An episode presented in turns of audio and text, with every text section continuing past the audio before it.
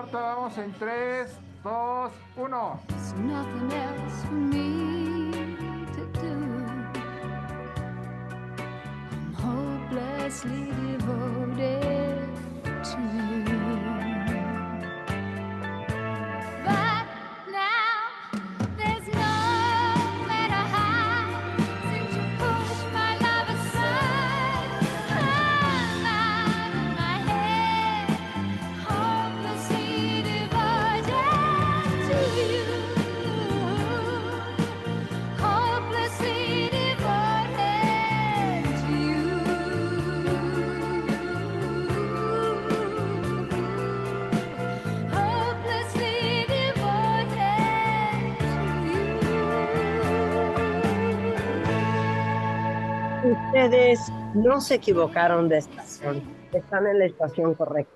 Esto es W Radio y obviamente queríamos abrir con Olivia Newton-John porque creo que a todos nos dio una profunda tristeza enterarnos que ayer, 8 de agosto, se muere Olivia Newton-John a los 73 años de edad. No sé, no sé por qué nos pudo tanto. Siento que Olivia fue como parte de la historia de todos nosotros.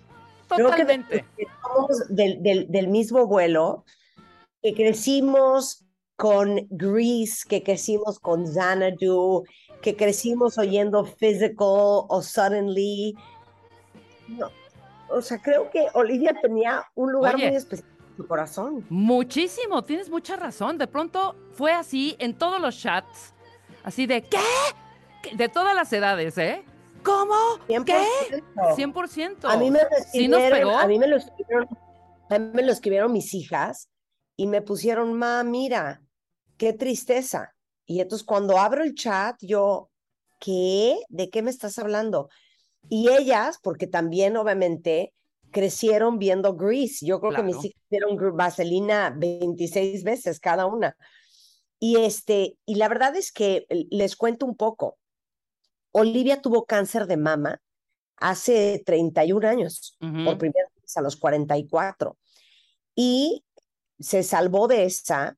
Y en septiembre del 2018, yo me acuerdo que salió públicamente a decir que la estaban tratando de un cáncer en la base de la columna, que había sido el tercer diagnóstico de cáncer, porque tuvo cáncer de mama, creo que dos veces, Sí.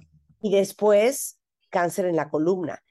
Y este, Olivia pasó por, ya sabes, medicina vegetal, medicina alternativa para tratarse el cáncer, obviamente no, no funcionó. Y este, pues dicen que fue cáncer terminal, o sea, cáncer ya, metástasis en todo el cuerpo.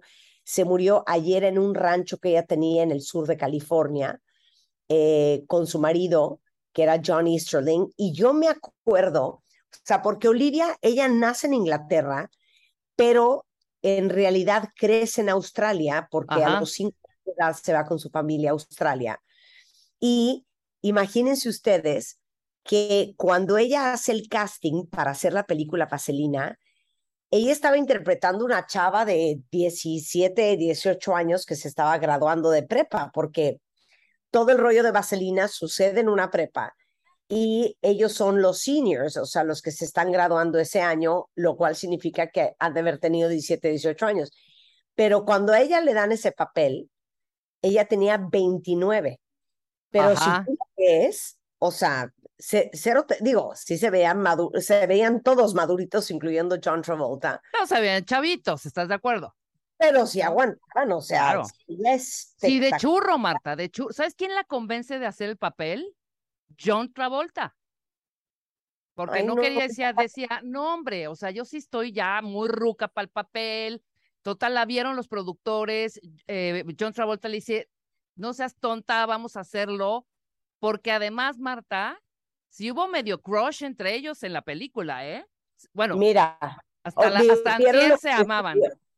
¿Vieron lo que, lo que escribió John Travolta? Se los voy a leer tal cual lo escribió y luego se los digo en español. Dice, My dearest Olivia, you made all our lives so much better. Your impact was incredible. I love you so much. We will see you down the road and we will all be together again. Yours from the first moment I saw you and forever. Your Danny, your John. Wow. Triste. quiero aventar por la ventana. Dice, mi querida Olivia, hiciste nuestras vidas siempre tan mejor. Tu impacto fue increíble, te quiero muchísimo. Nos veremos al final del camino y estaremos juntos otra vez.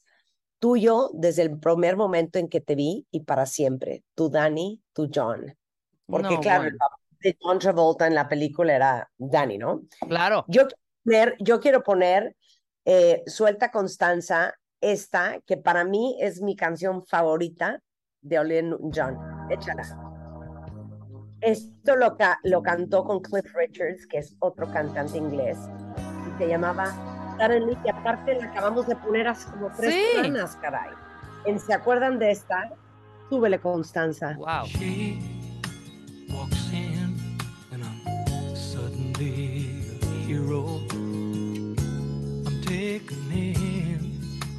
My hopes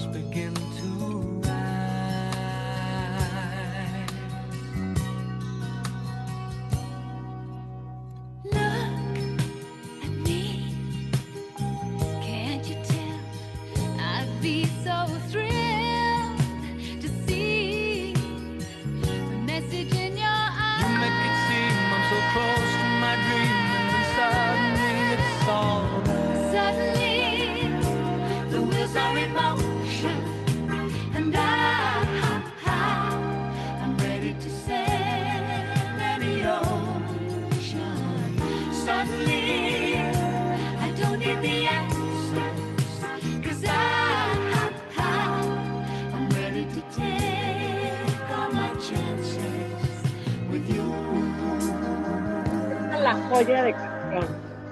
Me muero, me muero, me muero, Preciosa. me muero. A ver, les quiero poner otra de Olivia Newton-John. Obviamente, ahorita ponemos Physical y, y nos carcajeamos con Oye, y después no hay que tomar, no hay que tirar en saco roto, Marta. Después se volvió medio country. En algún Sí. momento de su época, de perdón, de su. su tercer Grammy fue con Fue- If You Love Me, Let Me Know, Ajá. Let Me Know, Let Me Be There, que se lo ganó el Grammy como mejor intérprete country. Exacto, Pero se pasó. tenía, tenía una voz súper bonita, Olivia. Súper, preciosa voz. Y luego, ¿te acuerdas de esa canción que hizo muy famosa Dolly, de Pablo Dolly Parton que se llamaba Jolene? También la Sí. grabó Olivia. Ahorita ponemos todas estas. Jolene, Jolene, yo, ¿te acuerdas? Sí, Sí, se volvió del pop a esta, este pop romántico un poco a, a country. A ver, a ver, ponme, ponme la de Sam. Oigan esta joya, por favor. Preciosa.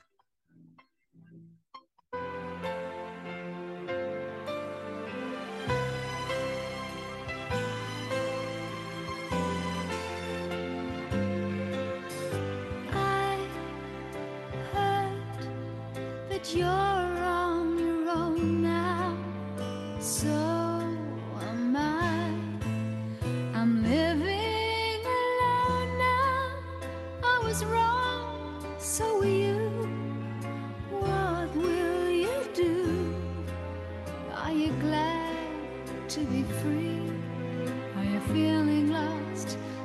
like me,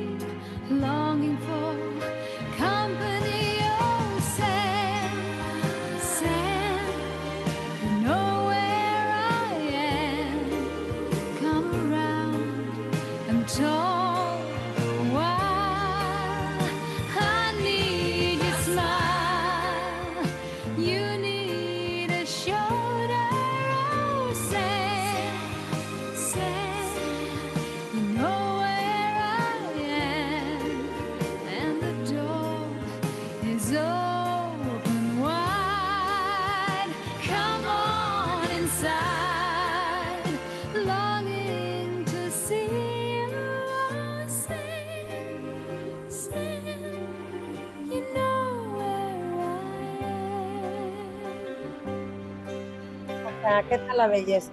Una belleza. A ver, díganos, ¿cuál es su canción favorita de Newton-John? Y ahorita se las vamos a poner. A ver, va Rebeca, ¿con cuál matas tú? Yo quiero, yo quiero poner, ya vámonos, vamos este, a poner la de Jolene para que escuchen, cuentavientes, cómo cantaba el country. Lo hacía muy, muy bien, ¿no? Y tenía el look también en esa época. A ¿Va? ver, La voy a poner. Ahí está. ¿Se acuerdan?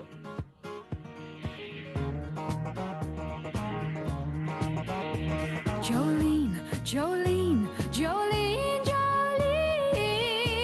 I'm begging of you, please don't take my man.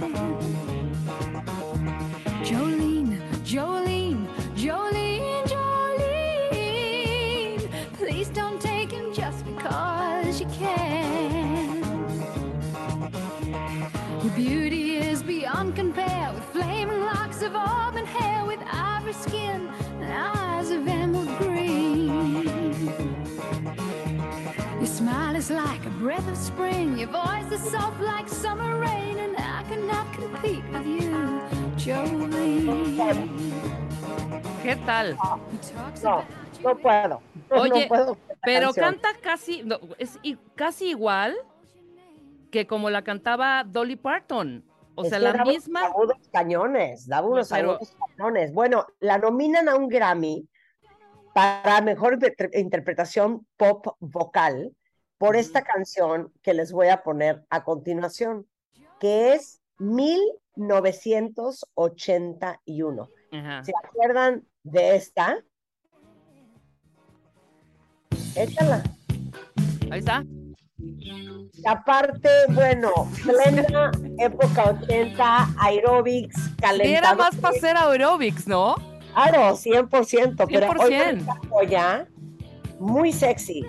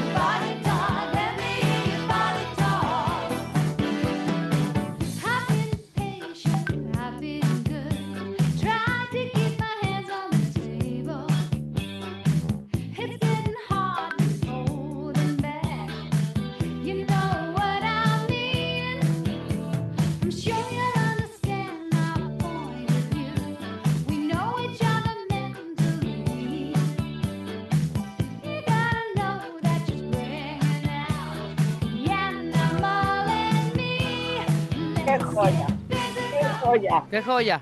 No era, no era mi hit esta, ¿eh? Ni, eh, ni No, esta, era mi- ni esta, ni la que voy a poner ahorita. Ok, a Ahí ver, va, échala. ahí va, ahí va. Gana tú. Tampoco era mi hit, ¿eh? Pero la bailábamos. ¿Qué tal?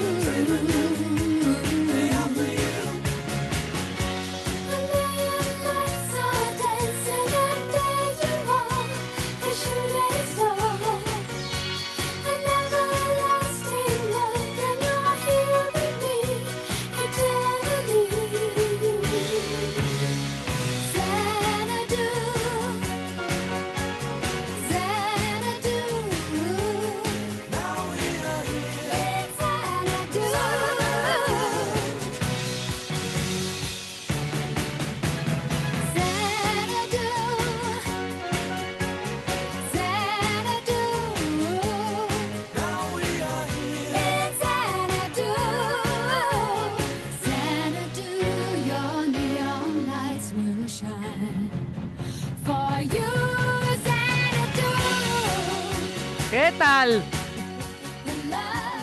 No lo puedo creer. Xanadu es como, ¿te acuerdas estas canciones como de It's a living thing, it's a na-", con estos coros?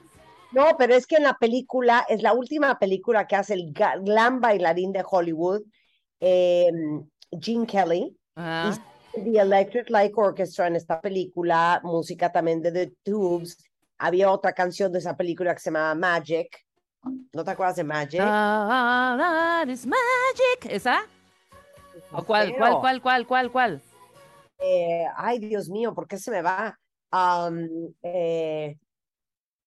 Ay, te la tengo que poner. También de Electric Light Orchestra, que es, bueno, de Electric es It's a Living Thing, y obviamente la de Last Train to London. Pero Magic también de ellos, ¿o de quién? A ver, no, ponla. De ella. Ah, de ella, de, de Olivia Magic, Magic, Magic. No me acuerdo de a- esa ca- A ver si se- ustedes se acuerdan de esta. Pon, pon, pon Magic, Constanza. A ver, échala. Sí, porque no me acuerdo. ¡Ay, claro! ¡Claro! Ya, ya, ya, totalmente. Esto es live. Come take my hand. You should know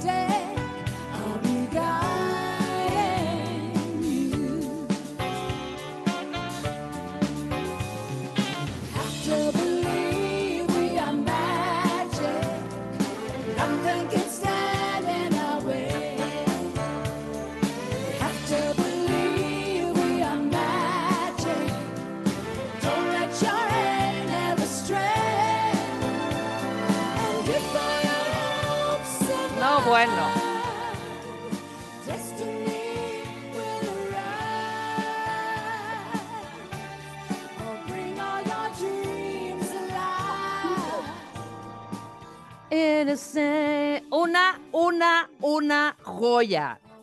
La amo. Oye, hay que poner la, de lo- la del Grammy, la de que se ganó su primer Grammy. No, yo ya puse una Ya- padrísima. ¿Ya pusiste Banks of the Ohio? No. Ya puse una padrísima. Ponla, Constanza. A ver, pon. ¡Ay! Claro, claro, claro. Este es de Grease.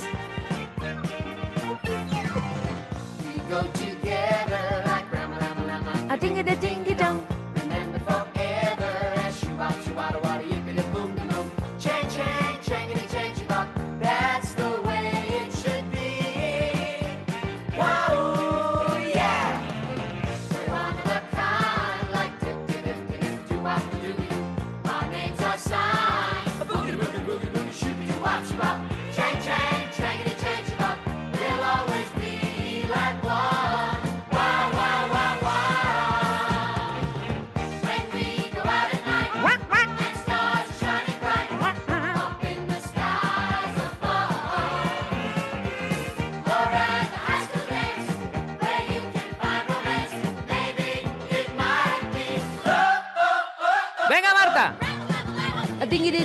down.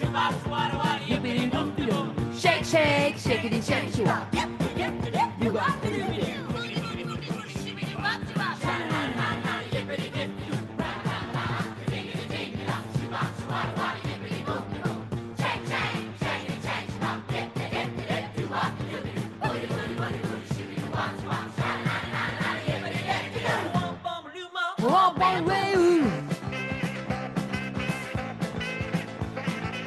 Ahora échate esa coreografía, bailala, cántala y fílmala. Voy a ver en la noche. Nada más por hacer un homenaje a Olivia Newton-John. Oye, Charlie de la Mora, que saben que es productor de W Radio y que sabe también cañón de música, me mandó una que no me acordaba que existía. ¿Se acuerdan de esta de Olivia Newton-John? Se A llama Little More Love. Claro, claro. Pero es que ahorita Te vas a acordar perfecto en el coro. Ya sé cuál es. With a little more love, Sí.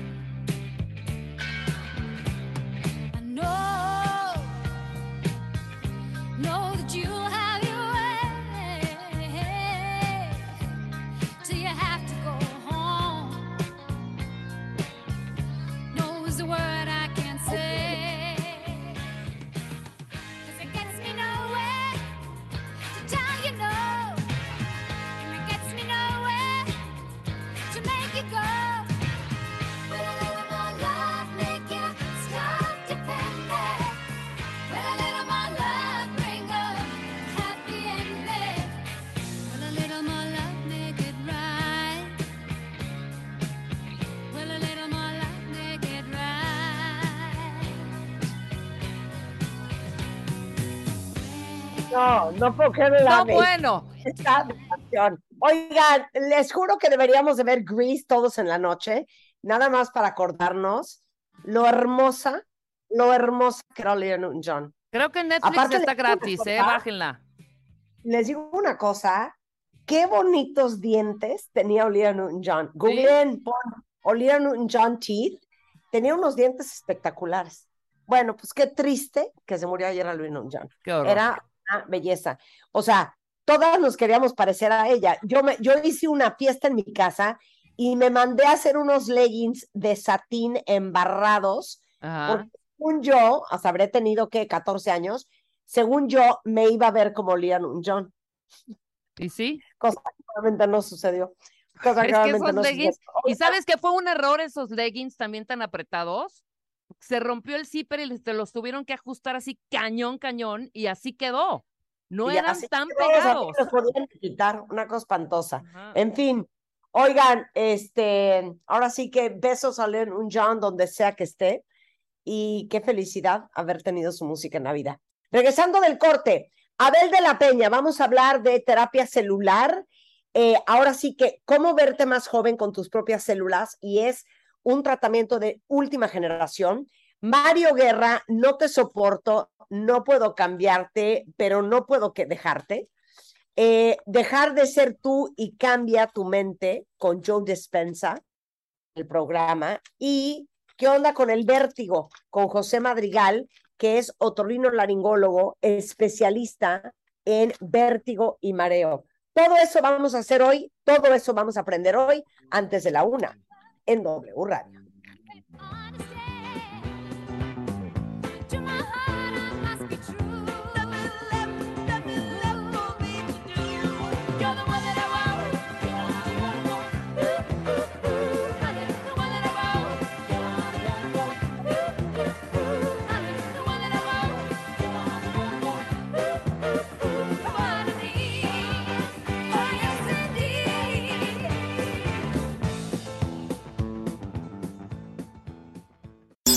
¿Todavía no tienes ID de cuenta viente? No.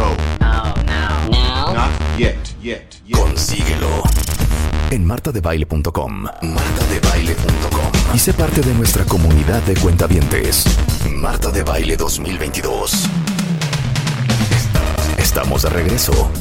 Y estamos donde estés. 10 con 36 de la mañana, cuentavientes, y ya está aquí con nosotros nuestro querido Abel de la Peña, cirujano plástico y reconstructivo, director del Instituto de Cirugía Plástica del Hospital Ángeles de las Lomas. ¿Cómo estás, Abel, mi querido Abel? Y sobre todo este tema que trae, que va a ser muy interesante para ellos y ellas, no solo para mujeres, ¿eh? es también para hombres, ¿verdad, Abel? Terapia celular.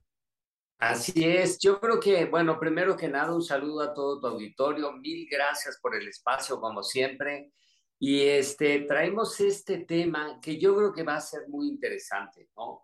Porque lo primero que tendríamos que saber es entender cómo envejecemos, ¿no crees? Claro. Porque si, si logramos entender cómo envejecemos, vamos a ver cómo podemos hacer con terapia celular que nosotros retrasemos todo este proceso. Entonces, lo primero que hay que ver es que dentro de nuestro organismo, la parte más importante es la piel. Y de la piel, la piel de la cara representa nuestra tarjeta de identificación con cualquier persona. De manera que cuando nosotros vemos la imagen de una persona joven y de la misma persona cuando tiene más de 70 años, lo que vemos en los cambios de la piel es que la piel se va haciendo delgada. ¿no? Por eso vemos como pues los viejitos tienen la piel colgada, el cuello colgado, las manos, pero sobre todo la piel súper delgada, ¿ok? Entonces, esto quiere decir que conforme pasa el tiempo, nosotros lo que realmente tenemos es un adelgazamiento de las capas de la piel. ¿Y esto por qué se da? Porque tenemos una disminución de la producción de colágeno. Entonces, si nosotros lo sintetizamos, Rebe, lo que quiere decir el envejecimiento es que nosotros disminuimos la posibilidad de producir colágeno hasta el momento que ya no lo producimos. Y entonces se nos cae todo, se arruga todo. Y entonces, ¿qué hay de nuevo para que nosotros podamos ir retrasando esto? Claro, ahorita Pues hablaste del colá- co- colágeno, Abel. Disculpa que Ah. te interrumpa, pero es que eso, esto es un gran, gran, gran tema que luego hay que hablar, porque vemos el colágeno en cremas. Te lo puedes tomar en pastillas, te lo puedes beber, te puede. ¿Qué tanto de lo que nos untamos o nos tomamos funciona? Porque esto del Yo- colágeno, de verdad, todo mundo, y, y, y confiesen cuentavientes, ¿quién no se ha tomado la pastillita de colágeno, el polvito que tiene colágeno, el liquidito y el juguito que tiene colágeno, y bueno, evidentemente las cremas, pero ¿funciona realmente? Mira, aquí yo creo que esa es la mejor pregunta que me han hecho cuando estoy hablando de este tema. De lo que nosotros vamos a hablar es medicina basada en evidencias. ¿Qué Claro. quiere decir? Que lo que nosotros vamos a explicar, hay artículos científicos aprobados y publicados en todo el mundo para entender por qué esto sí funciona. Mientras que cuando nosotros tomamos todos estos polvos, son, si tú te das cuenta, entran como suplementos alimenticios, nunca como medicamentos. Lo que quiere decir que entonces todo lo que nos estamos tomando, pues no tiene una base científica, simplemente es tomar colágeno que no dudo que tenga, pero tú te lo tomas por la boca y luego debe entrar por el intestino, debe metabolizarse en el hígado y a dónde va a llegar, pues nadie sabe, ¿no? Claro. Entonces, ¿qué posibilidad tiene de mejorar? Quienes más lo recomiendan, sin lugar a dudas, son los ortopedistas para mejorar la retención del líquido en las articulaciones. Pero tampoco hay un estudio científico que avale que si tú te lo tomas realmente se va a ir a las articulaciones. Ahora, el tomártelo para que se vaya a la piel, pues es complicado. Y es complicado, te voy a decir por qué. Porque mira, nosotros tenemos, digamos, por centímetro cuadrado, para que todo el mundo nos entienda, en cada centímetro cuadrado de la piel vamos a ponerle un número, 100 fibroblastos. Los fibroblastos son las células encargadas de producir colágeno y elastina, ¿ok? Entonces, si nosotros sabemos que si a los 20 años tienes 100 fibroblastos por centímetro cuadrado, cuando te acercas a los 50, pues ya vas a tener 80. Y cuando te acercas a los 70, pues vas a tener 10. Y cuando te acercas a los 80, ya no tienes. Entonces, por eso es que la piel se va adelgazando, porque estas células que producen el colágeno y la elastina, pues van disminuyendo su actividad y disminuyendo el número. Así que, entonces, ¿en qué consiste? Ahora que ha evolucionado tanto toda la medicina y sobre todo la biotecnología, ¿en qué consiste este tratamiento? Consiste en que tomemos una muestra de medio centímetro de atrás de la oreja, ¿ok? Entonces, ¿por qué siempre me preguntan, oye, Abeli, ¿por qué de atrás de la oreja? Porque la piel de atrás de la oreja es la que menos ha estado expuesta al sol Tiene menos lesión, este, que en términos generales tenemos lesión actínica producida por la radiación solar y la que está atrás de la oreja no tiene. Entonces, de ahí tomamos una muestra de medio centímetro, o sea, nada.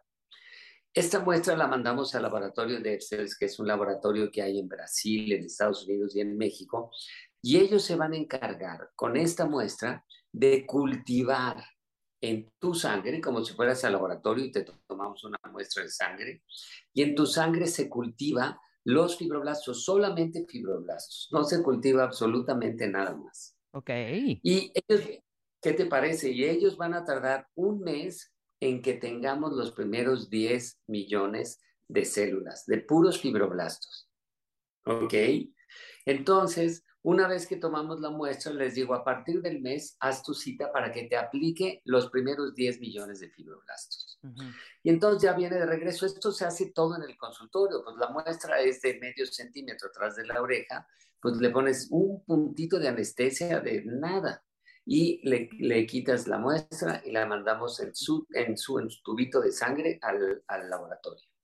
Y el laboratorio me dice, ok, a ver cuándo los quieres. Pues yo los quiero dentro de mes y medio. Viene. Y en mes y medio el laboratorio ya cultivó los primeros 10 millones y me los manda. Entonces yo los tengo en el, en el consultorio y en el momento que se los ponemos, entonces vienen 10 jeringas con un millón de fibroblastos cada una. Estas jeringas son jeringas tan chiquitas como con las que aplicamos toxina botulínica, ¿ok? Y entonces las ponemos directamente en la piel, alrededor de los ojos, en el cuello, en la mandíbula, en los lugares donde la piel necesita más soporte, más colágeno y elastina. Y así ya les digo, ok, como ya te los puse, esto prácticamente es un injerto de células tuyas. Claro. Entonces, el cuerpo va, las reconoce y dice, oye, ¿qué es esto que me mandaron? Pues son células y son tuyas. Entonces ya las ve y dice, claro, como nosotros tenemos el código genético en cada célula, el cuerpo las reconoce y dice, sí, son mías. Entonces, ¿saben qué? Vamos a darles vascularidad. Cuando les da vascularidad, hace que estas células se mantengan vivas y empiecen a producir el colágeno. De manera que a partir de los dos meses empiezas a ver un cambio en tu piel. ¿Qué es lo primero que empiezan a notar? Sin lugar a dudas, empiezan a notar que la piel tiene un glowing diferente, que la piel tiene más soporte y esto va a ser un proceso que va a durar un año.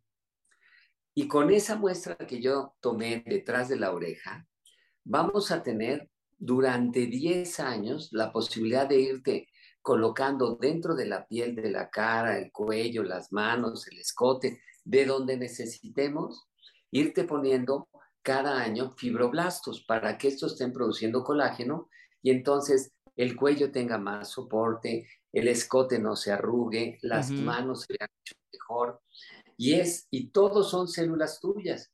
Entonces, suponiendo que ya tenemos pacientes, por ejemplo, que, porque todo el mundo me dice, oye, no, pues te voy a traer a mi hija para que le tomes la muestra, ¿no? Porque así tienes fibroblastos de 20 años. Pero no, hay que acordarnos que tenemos el código genético, Claro. entonces tienen que ser tuyas. Y yo les digo, mira, si te, si te tomo una muestra a los 30 años es maravilloso, porque a lo mejor te pongo cada dos años. Si te lo tomo a los 40, pues está increíble, pero que te lo puedo poner cada año, cada año y medio. Si te lo tomo a los 50 o a los 60, te lo voy a estar poniendo cada año y a lo mejor en lugar de 10 millones te pongo 15. Ujú, ¿no? ujú. De manera que entendiendo las necesidades de cada quien, nosotros le vamos a ir poniendo el número de células que necesita para que se mantenga bien la piel. Entonces, a veces me dicen, no, pero ya tengo 60 años, a ver, les digo, no, pero acuérdate que vas a tener 80. Y si no hacemos algo ahorita para mantener la calidad de la piel, pues la piel se va a seguir reduciendo en tamaño y se va a seguir colgando. ¿En cuánto tiempo pones estas 10 eh, inyecciones? O sea, estas 10, Oh, estos me 10 debo- millones, pues, de fibroblastos. Claro. Me debo de tardar 10 minutos, lo mismo que me tardo en poner Botox. O sea, nada, nada. Nada, nada. Y el dolor, cero. Es más, yo les digo, antes de venir ya a ponérselo, les digo, te vas a poner EMLA, que es una crema que te adormece la superficie de la piel, y entonces no siente nada. Ahí estamos platicando, les pongo, te digo, 10 minutos, les pongo las, las 10 jeringas y listo. Y salen con sus nuevas células. Lo único importante es que estas no se contraponen con ningún otro tipo de tratamiento como Botox, ácido hialurónico y con todos los procedimientos que tienen calor, les digo, tienes que esperarte a que las células estén ya integradas, es decir, tienes que darle 10 semanas antes de poder hacer radiofrecuencia, ultrasonido focalizado, etcétera, ¿no? Ajá. Tres Pero- mesecitos te esperas entonces, ma- aproximadamente. Te esperas tres meses y a partir de los tres meses, cuando hagamos algo para excitar la producción de colágeno, se van a excitar tus células normales más los 10 millones que yo te puse. Sí, claro, por supuesto. ¿Y los resultados, Abel, en cuánto tiempo? ¿Igual son estos tres meses? Así es, a los tres meses empiezan a ver ese globin y sabes que yo les digo, no te preocupes por los resultados.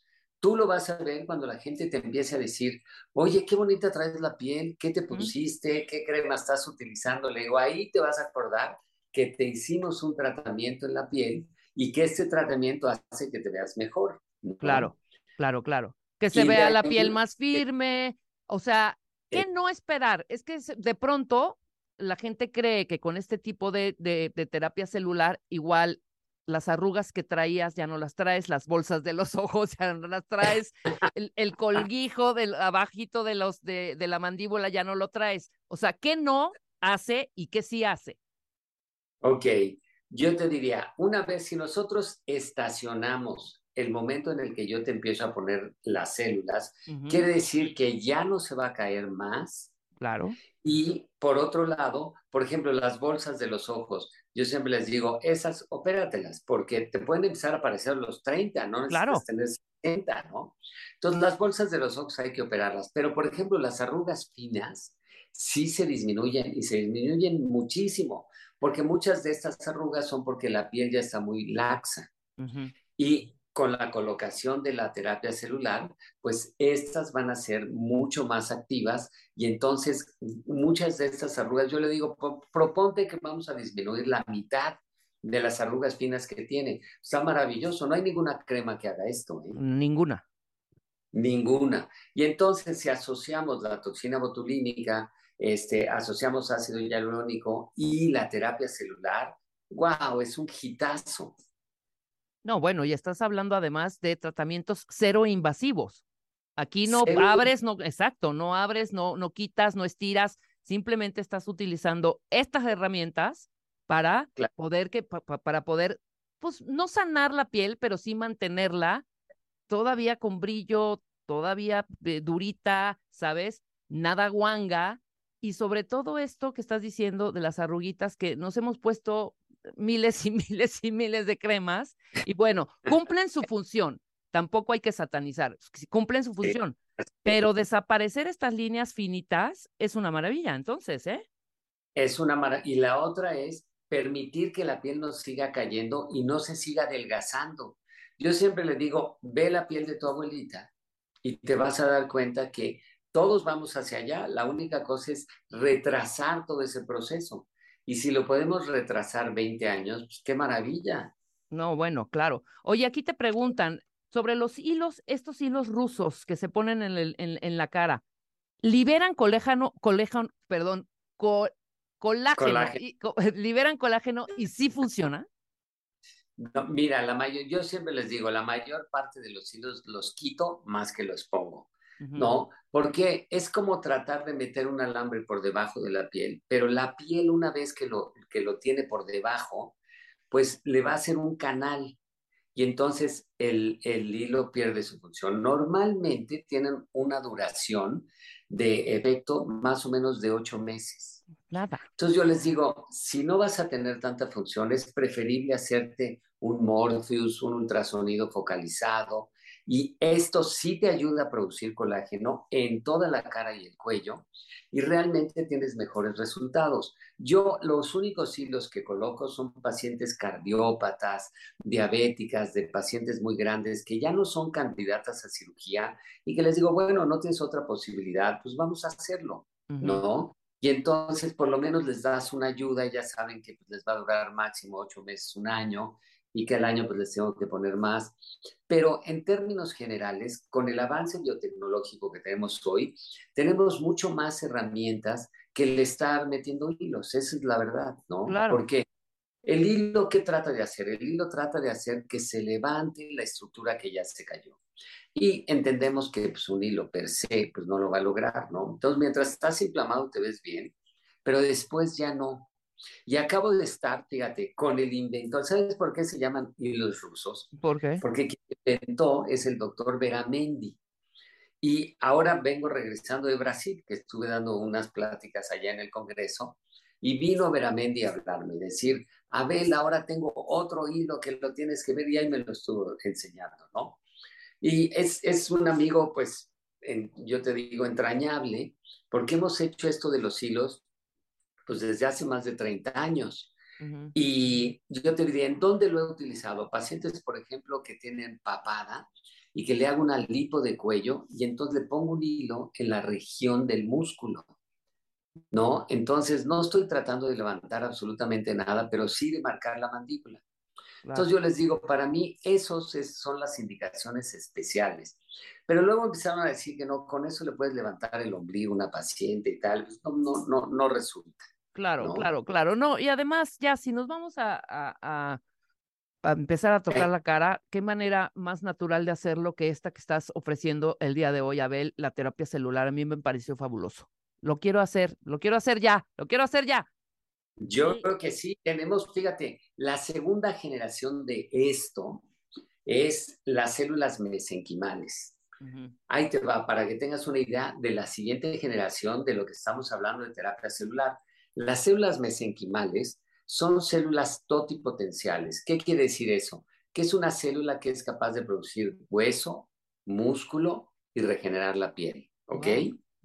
Entonces, lo que estamos haciendo ahora y estamos haciéndolo con protocolos de investigación perfectamente hechos en nutrición, en el Instituto Nacional de Cardiología, de manera que tenemos un respaldo, no solamente en México, en todo el mundo, pero esto es para que la gente vea que cuando vamos a hacer algo debe de ser medicina basada en evidencia.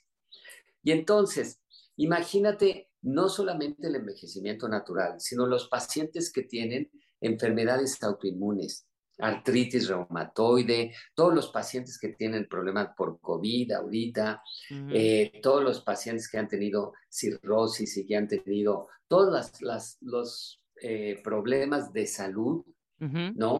Donde yo te diría resistencia a la insulina, porque como son células totipotenciales, pueden regenerar el páncreas, pueden regenerar la piel, el músculo, las articulaciones con este problema de la artritis reumatoide. Y entonces tomamos igualmente una muestra para mandarla al laboratorio, el mismo laboratorio, y este laboratorio ahora va a cultivar células mesenquimales. La muestra se toma ahora de la grasa, que es donde más tenemos células mesenquimales, junto con la médula ósea. ¿Ok? Y esto va a ser, ahora vamos a tardar tres meses en producir 100 millones y se colocan dentro de la vena. Y una vez que están las células mesenquimales dentro del cuerpo, las células mesenquimales van a buscar los sitios de inflamación o los sitios donde necesitan regenerar parte del páncreas, por ejemplo, una fisura en, un, en uno de los huesos largos, etcétera, donde necesiten actuar, van y actúan y producen el tipo de célula que se necesita. O sea, yo te diría, hoy en día, la terapia celular representa la manera más natural de reparar tu cuerpo, porque son células obtenidas de ti, no necesitas a nadie más más que tu persona para que el cuerpo cuando las tenga dentro vea que son de ella.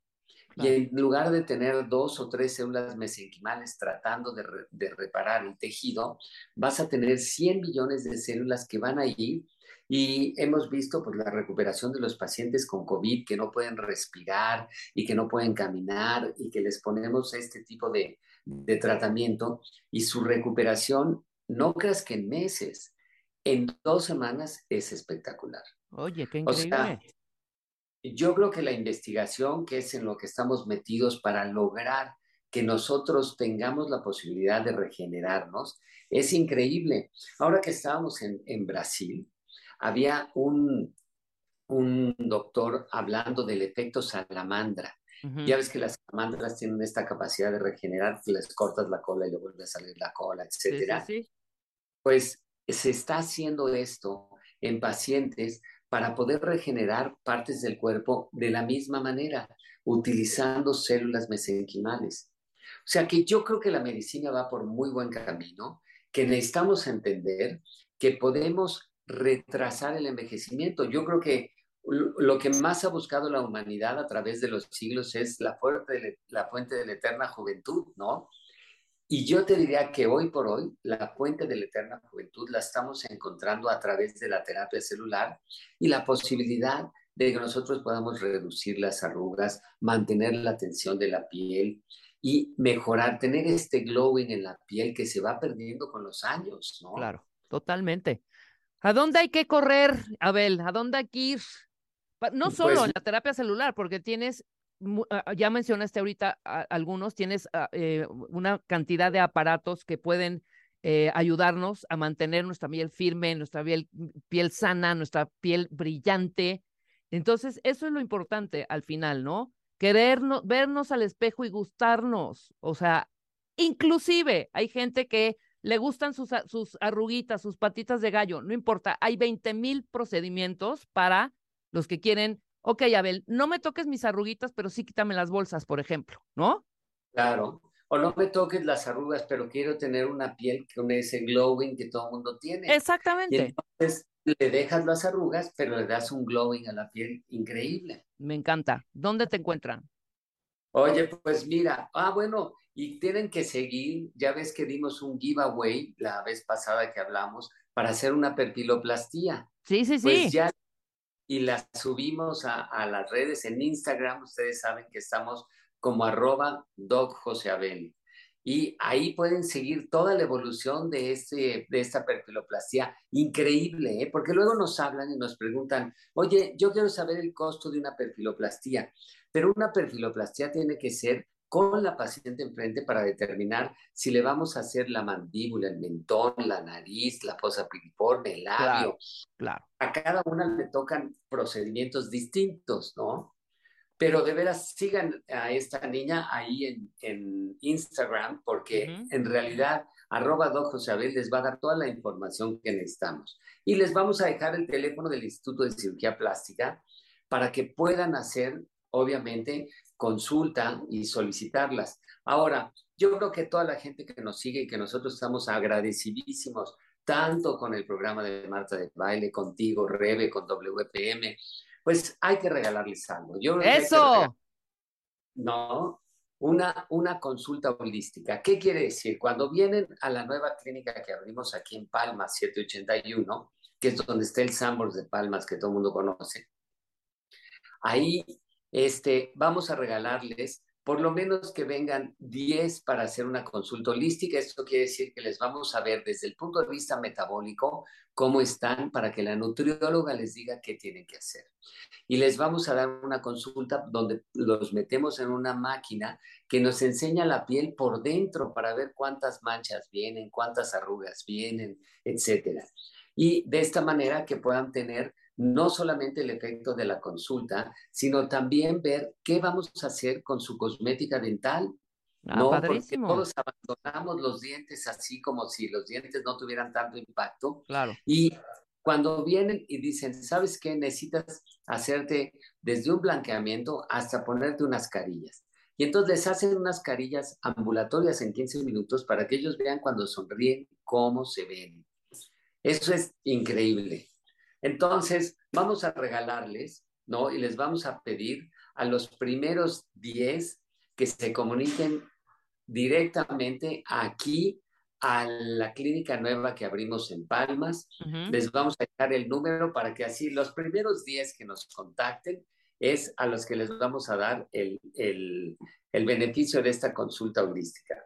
Entonces, el teléfono es 55 52 47 7854. Así que aquí los Perfecto. esperar, les vamos a hacer esta consulta holística, piel, metabolismo y sonrisa. Y van a ver que, bueno, lo que vamos a hacer con ustedes no lo van a creer. Maravilloso, mi querido Abel, siempre tan generoso y cómo no. Con la belleza no se juega, fíjate. Salud Así, es belleza, además. así es, yo creo que tenemos que procurar hoy que podemos tener todo este mecanismo de autorreparación, que es hacia donde va toda la medicina, ¿eh? Claro, claro. Yo imagino que dentro de 50 años, Rebe, los cirujanos plásticos vamos a estar dedicados a todo el cultivo de tejidos y todo esto, y van a decir, oye, los cirujanos estos que abrían y tal, eran como vikingos, ¿no? Yo creo que este, este cambio va a ser entre 50 y 100 años, donde no vamos a tener que operar. Hoy por hoy vamos a tener que seguirlo haciendo, sin lugar a dudas, y pues es lo que más nos encanta. Pero también nos encanta mucho esta parte de la investigación en biotecnología y Claro. teniendo un laboratorio aquí en México como EFSELS, tenemos realmente todo para poder seguir funcionando. Ahí está, padrísimo, mi querido Abel. En Instagram está como arroba doc José Abel. Métanse porque tiene novedades de todo y subes además que me encanta eh, los antes y después de los procedimientos que haces.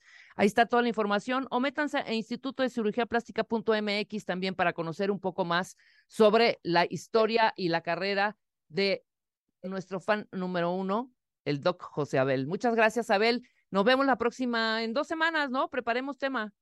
Preparemos tema. muchísimo gusto, por supuesto. Les mando un Increíble. beso. Gracias a todo el auditorio. Es un placer estar con ustedes. Hacemos una pausa, cuentavientes. No te soporto, no puedo cambiarte, pero no puedo dejarte. Con Mario Guerra, al des- regresar el corte. ¿Todavía no tienes ID de cuenta viente? No. Not yet, yet, yet. Consíguelo en martadebaile.com. Martadebaile.com. Y sé parte de nuestra comunidad de cuentavientes. Marta de Baile 2022. Estamos de regreso. Y estamos donde estés. 11 con 15 de la mañana, estamos transmitiendo en vivo desde W Radio México 96.9. Y como lo dije antes del corte, qué temita, ¿eh? De esta trilogía, mi querido Mario Guerra. No te soporto, no puedo cambiarte, pero no puedo dejarte. Mario Guerra is in the house. ¿Cómo estás, mi querido Mario? ¿Qué pasó, mi Rebe? ¿Cómo estás tú? Pues bien, sí, efectivamente, con eso cerramos la trilogía de amores tóxicos, ¿no? Si es que se puede llamar amor a lo que intoxica, pero efectivamente mucha gente lo cree y en este estar atrapados en una relación en de- donde no te soporto, no puedo cambiarte, pero tampoco puedo dejarte, pues es eh, cómo, cómo se vuelve peligroso amar a alguien que probablemente nunca va a cambiar que ya sé que te gusta, que ya sé que la quieres, que ya sé que, que, que no quieres perderla, pero, pero lo que hace contigo o lo que no hace por la relación ya te tiene eh, en el borde de no te soporto, ya no quiero verte y se vuelve una locura, porque cuando te enojas y es el ya no te soporto, ya te quieres ir y, dices, ahora sí, esto se acabó, pero en cuanto te das cuenta que va en serio esto de esto se acabó, tú mismo, tú misma te echas para atrás. No, bueno, no tanto, es para tanto, yo creo que ya va a cambiar. Y ahí andas rebotando de una cosa u otra. Claro, en el Inter, entre que no soportas a la persona porque ya te tiene hasta el chongo su comportamiento, y entre el miedo que te da de irte porque pues sientes que vas a perder mucho, en ese espacio intermedio entre me largo pero siempre no, están los intentos de querer cambiar a la otra persona. Y ya Claro. le hablaste, ya le dijiste, ya le suplicaste, ya le rogaste, y la persona puede que te prometa que sí, pero resulta que a la mera hora no, y no siempre es porque no le dé la gana, a veces porque francamente no tiene la más remota idea. Entonces, ¿de qué hablamos acá? De personas que están atrapadas emocionalmente en una relación. Personas que entraron a la relación por amor, eso que ni qué, pero después, ya estando adentro de la relación, se fueron encontrando con otras cosas, pues que las iban atrapando, que los iban acorralando, sin dejarlos con una salida aparente. Por ejemplo, tu pareja no parece acabar lo que empieza. Te dice que tiene un nuevo proyecto de trabajo, que va a aprender una cosa nueva, que ahora sí va a limpiar los cajones, y, o, que, o que ahora sí ya van a arreglar los papeles de la casa porque no es posible que no hayan escriturado o lo que sea. Bueno, ¿qué crees? Que nunca acaba por terminar nada. Además, siempre vive quejándose, deja las cosas a medias, incluso cosas que son realmente importantes, ya deja para, para el ti, para los dos, ¿no? A lo mejor, a lo mejor hasta para esta persona. A lo mejor te dice, es que ahora sí, ya este año voy a acabar la tesis porque ya no puede ser, ya me quiero titular. Y tú, sí, sí, sí, yo te echo ganas, te echo porras y, y pasa, ya llegamos a, agosto y ni ha empezado. Y tú, oye, ¿qué pasó? Espérate, pues no he tenido tiempo, pero eso sí, se la pasa quejándose. Igual te dice, ya voy a dejar ese trabajo, ya me tiene cansado, voy a mandar al jefe al diablo. Y, y, y, y lo, lo frustrante es que se queja contigo pero no hace nada por, su- por solucionar las cosas. Entonces, ahí es donde dices, ya, ya no soporto que se queje, pero no hace nada. Otro ejemplo, sientes que tu pareja tiene muchas oportunidades de mejorar, pero de pronto te parece alguien conformista, alguien temeroso, alguien de pocas aspiraciones, y te dan ganas de agarrarle la cabeza, sacudírsela, a ver si así despierta, Claro. pero nada más no da el ancho. A veces hay otras variables. A veces tu pareja le da por hacer bromitas pesadas. Te critica, te pone apodos, se une con otros para burlarse de ti. Tú ya también en las reuniones ya estás hasta el copete de que haga eso y le dices, oye, ya párale, ¿no? Y lejos de decir, oye, perdóname, no sabía que te estaba molestando, te la voltea y te dice, ay, ay, ay, ni aguantas nada, si estaba yo jugando, ya no sé, contigo ya no se puede bromear. Y entonces, pues ya te sientes mal porque dices, híjole, sí es cierto, a lo mejor soy un amargo, una amarga, pero sabes que no, porque sabes que tu pareja ya se pasó de la raya y no hace nada por cambiar. O un par de ejemplos más. Hace tiempo que estás pensando que tu, tu pareja tiene comportamientos inmaduros y poco responsables, como en su forma de beber, como en su forma de eh, estar todo el tiempo en el internet o en videojuegos, que no tiene nada de malo. El problema, como siempre hemos dicho, el veneno está en la dosis. Que se la pase todo el día en videojuegos, que se pase de su manera de beber, que se pase del tiempo jugando nada más o viendo el internet, navegando, y, y esto afecta obviamente la relación. A lo mejor ah, tú al principio dejaste pasar estas conductas sin decir mucho, con la esperanza de que tomara conciencia y cambiara. Pero oye, si ya pasó un año, ya pasaron dos y ya pasaron tres, y la cosa no solamente no cambia, sino hasta empeora, pues entonces esto ya te habla de frustración.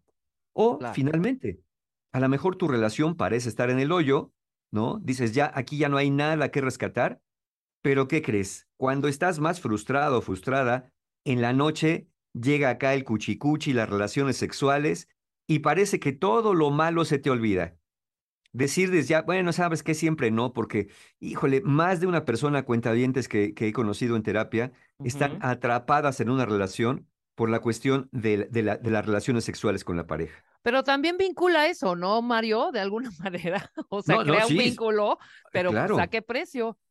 Es que crea un vínculo parcial. Claro. Porque nada más estás vinculado desde lo sexual, pero en lo emocional no hay compatibilidad, no hay entendimiento, no hay empatía, no hay respeto, no hay manera, o sea, todo lo demás está del nabo. Claro. Es- Está bien si una relación se va a vivir nada más teniendo relaciones sexuales, pero, pero sabiendo que son bien importantes y efectivamente, como dice Rebe, vinculan. Es- ese es el tema, ¿no? De las personas que se quedan atrapadas en relaciones disfuncionales, que se quedan atrapadas como, como enganchadas nada más de una parte. Es como, va- vamos a- a decirlo así, te vas a bajar de un taxi, ¿no? Que no está en tan buenas condiciones. Y al momento de bajarte, ya se te atoró el pantalón en un resorte que estaba salido.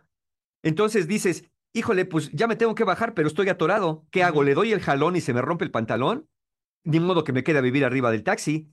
Entonces ya ahí te desenganchas, pero acá si ni cuenta te das por dónde está el gancho, o el gancho lo tienes agarrado en partes muy sensibles, pues no vas a querer irte para no perder ese pedacito de cielo, ¿no? Claro. Entonces, ahí nos podemos quedar agarrados. Ah, Y miren, y ese ejemplo, por lo sexual, por lo económico, por la aceptación, por lo afectivo, por no quedarme solo o sola. Es decir, nos vamos quedando por alguna razón, pero vamos pagando con el resto de las razones que podrían ser suficientes, pues no sé si para no quedarnos, o al menos para sentarnos a platicar de, oye, esto ya no está haciendo lo correcto, oye, esto ya no nos está funcionando, o al menos a mí ya no me está funcionando de esta manera. Claro. Pero como te da miedo perder lo que el otro tiene que tú necesitas, pues entonces te quedas. Y, y es la razón por la que te quedas ahí. E- e- Entrar en una relación siempre pasa por entrar para buscar algo bueno. Nadie va a entrar a una relación diciendo, ay, creo que esta relación me va a hacer la vida del infierno. Qué Qué bueno. padre, no, me voy a quedar, claro, claro. me voy a quedar, ya, seguro, ojalá que me toque una mala pareja, ojalá que me toque una mala relación, para que yo sufra y así voy a ser feliz. Eh, si tienes espíritu masoquista, pues que sí, pero no, la mayoría de las personas entramos a las relaciones buscando algo bueno. La cuestión está en que cuando estamos enamorados y tiempo después, que ya que le invertimos, porque ese es el tema, al principio no ves las cosas porque estás enamorado o enamorada. Después, aunque las veas, prefieres hacer como que no las ves porque ya le invertiste mucho a esa relación. Y Exacto. te da mucho miedo perder lo que invertiste, pero además el miedo que ya no te dé tiempo en una relación futura de volver a obtener lo mismo que estás obteniendo acá. Entonces, para no perder, prefieres seguir perdiendo.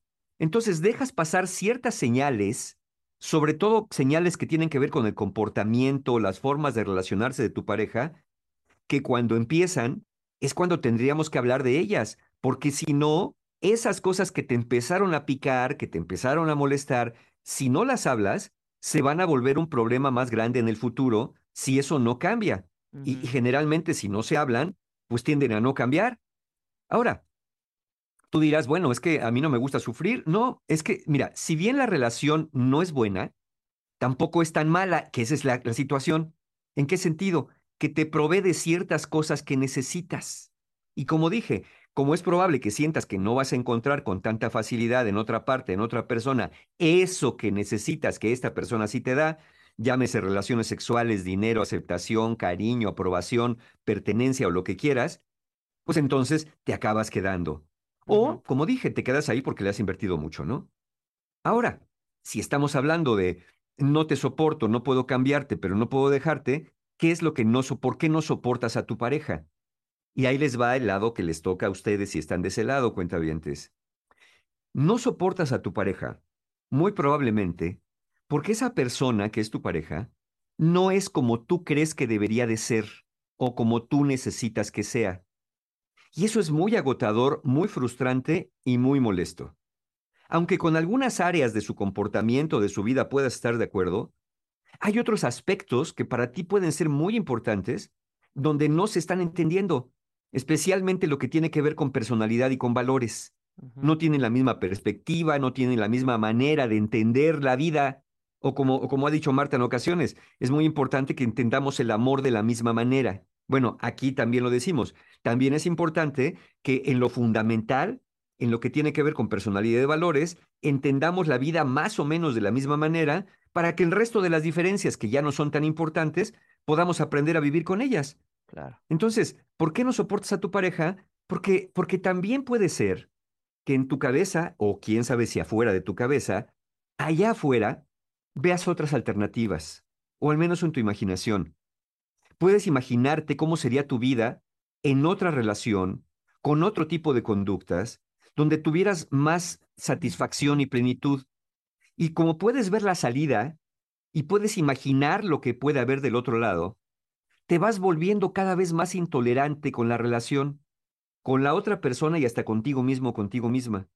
Porque empiezas, es que no, es que si yo estuviera, podría hacer lo que quisiera y podría viajar y podría hacer y podría acomodar la casa como me diera la gana y podría poner mi música con más libertad y podría llegar a la hora que yo quisiera y tendría una pareja que sí me entendiera y tendría una pareja que sí me quisiera y tendría una pareja que sí me abrazara y que sí me contestara los mensajes y que no me dejara en visto y que me mandara corazoncitos y empiezas a fantasear con que existe esa pareja que está hecha como el monstruo de Frankenstein, de acuerdo a tus especificaciones. Pero resulta que pues esa pareja está más en la fantasía que en la realidad porque pues está construida en tu imaginación. Entonces, existe la tendencia a pensar que el pasto del vecino siempre es más verde y sueñas con la relación ideal. Es decir, una relación que sea como tú te imaginas que exactamente debería de ser. Y eso hace que aumente tu intolerancia con tu relación actual. Eso hace que no te, que no te adaptes. Mira, si vas, por ejemplo, eh, no lo sé, en un viaje en autobús y de repente empieza a hacer calor, ¿no?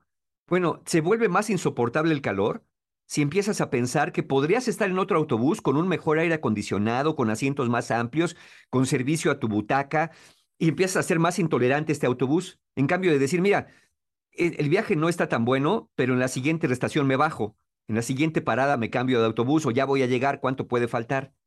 Eh, Pero no, empiezas desde que saliste de, la- de la estación, de la terminal, empiezas a vociferar lo malo que es.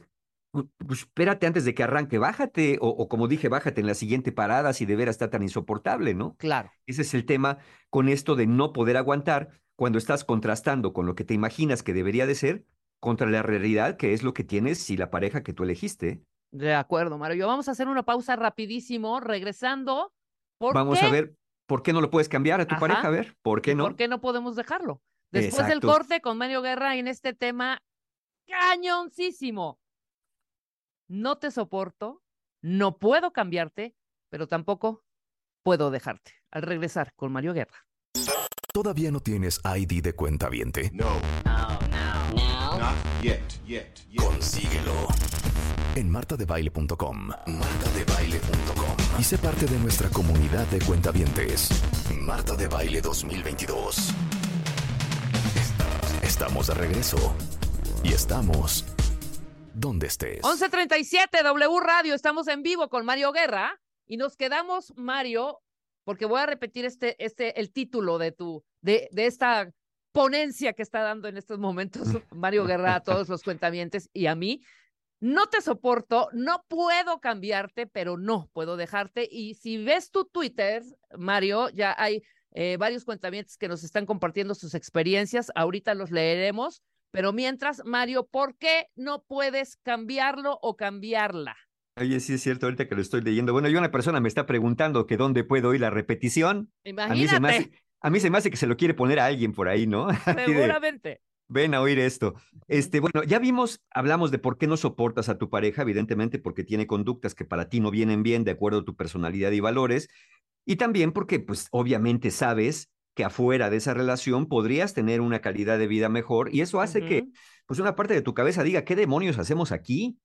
Ahora, ¿por qué no puedes cambiar a tu pareja?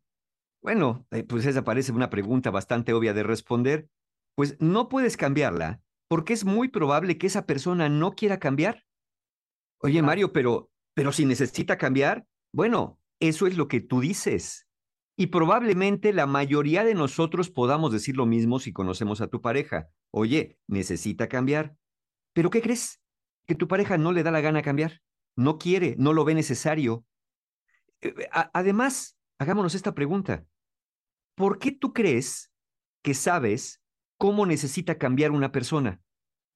O sea, ¿qué, nos autoriza a nosotros? ¿Qué, ¿Cuál es nuestro nivel de omnisciencia o iluminación para que digamos cómo una persona necesita cambiar? Y yo entiendo que a veces podrías parecer hasta una víctima de las circunstancias al estar atrapado o atrapada en una mala relación. Pero la realidad es que si tú eres quien trata de que hacer que cambie tu pareja, pues es una actitud un tanto egoísta también de tu parte. ¿Por qué lo digo? Porque te hago una pregunta, cuentaviente. ¿Por qué tú quieres que el otro sea como tú quieres que sea, sin importar lo que esa persona quiera? Es- eso, es, un acto verdaderamente egoísta, aunque, aunque el deseo de cambiar sea, entre comillas, y como tú lo puedes decir, por su bien. Es que debería ser más esmerado, es que debería ser más responsable, es que debería ser más cariñosa, es que debería ser más tolerante. Yo entiendo que todas esas cualidades y virtudes son deseables en una persona, pero la pregunta es, ¿no te parece egoísta que, que tú eres la persona que le diga al otro cómo tiene que ser para ser aceptado, sin importar lo que el otro quiera o pueda? Es más, como dije, puedes decir que quieres que cambie por su bien. Imagínense lo siguiente. ¿Qué harías si esa pareja que de pronto no soportas, porque tampoco es todo el tiempo, pero que a ratos no soportas a veces, y quieres hacer que cambie, tú le digas todo lo que necesita hacer para cambiar? Esa persona te escuche con mucha atención y después te diga, ¿y por qué no cambias tú primero? Acéptame primero tal como soy y luego hablamos de que cambiemos los dos. Ay, no vas a querer porque vas a decir, ¿y yo por qué voy a cambiar? Si el del problema eres tú, la del problema eres tú.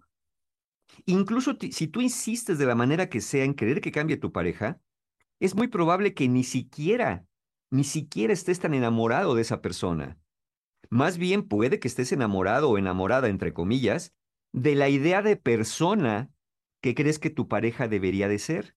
Es decir, como dije hace un momento, estás enamorado de esa pareja ideal que sueñas y visualizas en tu cabeza que debería existir con el único propósito de hacerte feliz.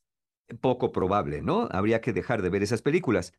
Ahora, tercero, ¿por qué no puedes dejarle? Ya vimos por qué no le soportas, por qué no le puedes cambiar, por qué no le puedes dejar. Bueno, no lo puedes dejar eh, básicamente por una razón básica, a veces por miedo o quizá por obsesión. A lo mejor no la dejas porque ya te obsesionaste, porque no te gusta perder, o porque de alguna manera necesitas algo que te dé esa persona. Es más, volvemos a este tema de la arrogancia y nuestro propio narcisismo individual que todos tenemos, no más que unos se nos da más grande que el de otros. A, a lo mejor hasta, hasta no dejas a esa persona porque crees que te necesita. A lo mejor hasta te dices que si contigo está como está, imagínate qué sería sin mí. Tan desordenado, tan desordenada, tan explosivo. Yo soy la persona que lo contengo, la persona que le doy, la persona que lo ayuda más o menos allá a pulir sus asperezas. Imagínate si me voy de su vida. ¿Qué va a ser de esa persona? Así o más arrogancia, ¿no? Ahora, esto podría, de alguna manera, hacerte creer que, que sientes culpa por dejar esa persona. Como dije, cuando realmente no es culpa, sino es este tanto de arrogancia al sentir que tú eres capaz de rescatar a quien no te ha pedido que le rescates. Y a lo mejor no te vas, porque no sería poco probable que quizá ya hayas desarrollado una, una relación codependiente con esa persona también. Ahora, si te preguntas, ¿por qué si va cada vez que le digo que me voy, me suplica para que no lo haga? Es cuando digo, es que verdaderamente me quiere. Mira, sí, cuando le dices a tu pareja que ya te vas y te jura que va a cambiar y te promete que todo va a ser diferente y que es la última vez que te va a hablar así, y tú te acabas regresando, bueno, eso podría parecer evidencia de que te necesita, ¿no es cierto? Cuando te ruega, no te vayas, sin ti no soy nada, por favor, no me dejes.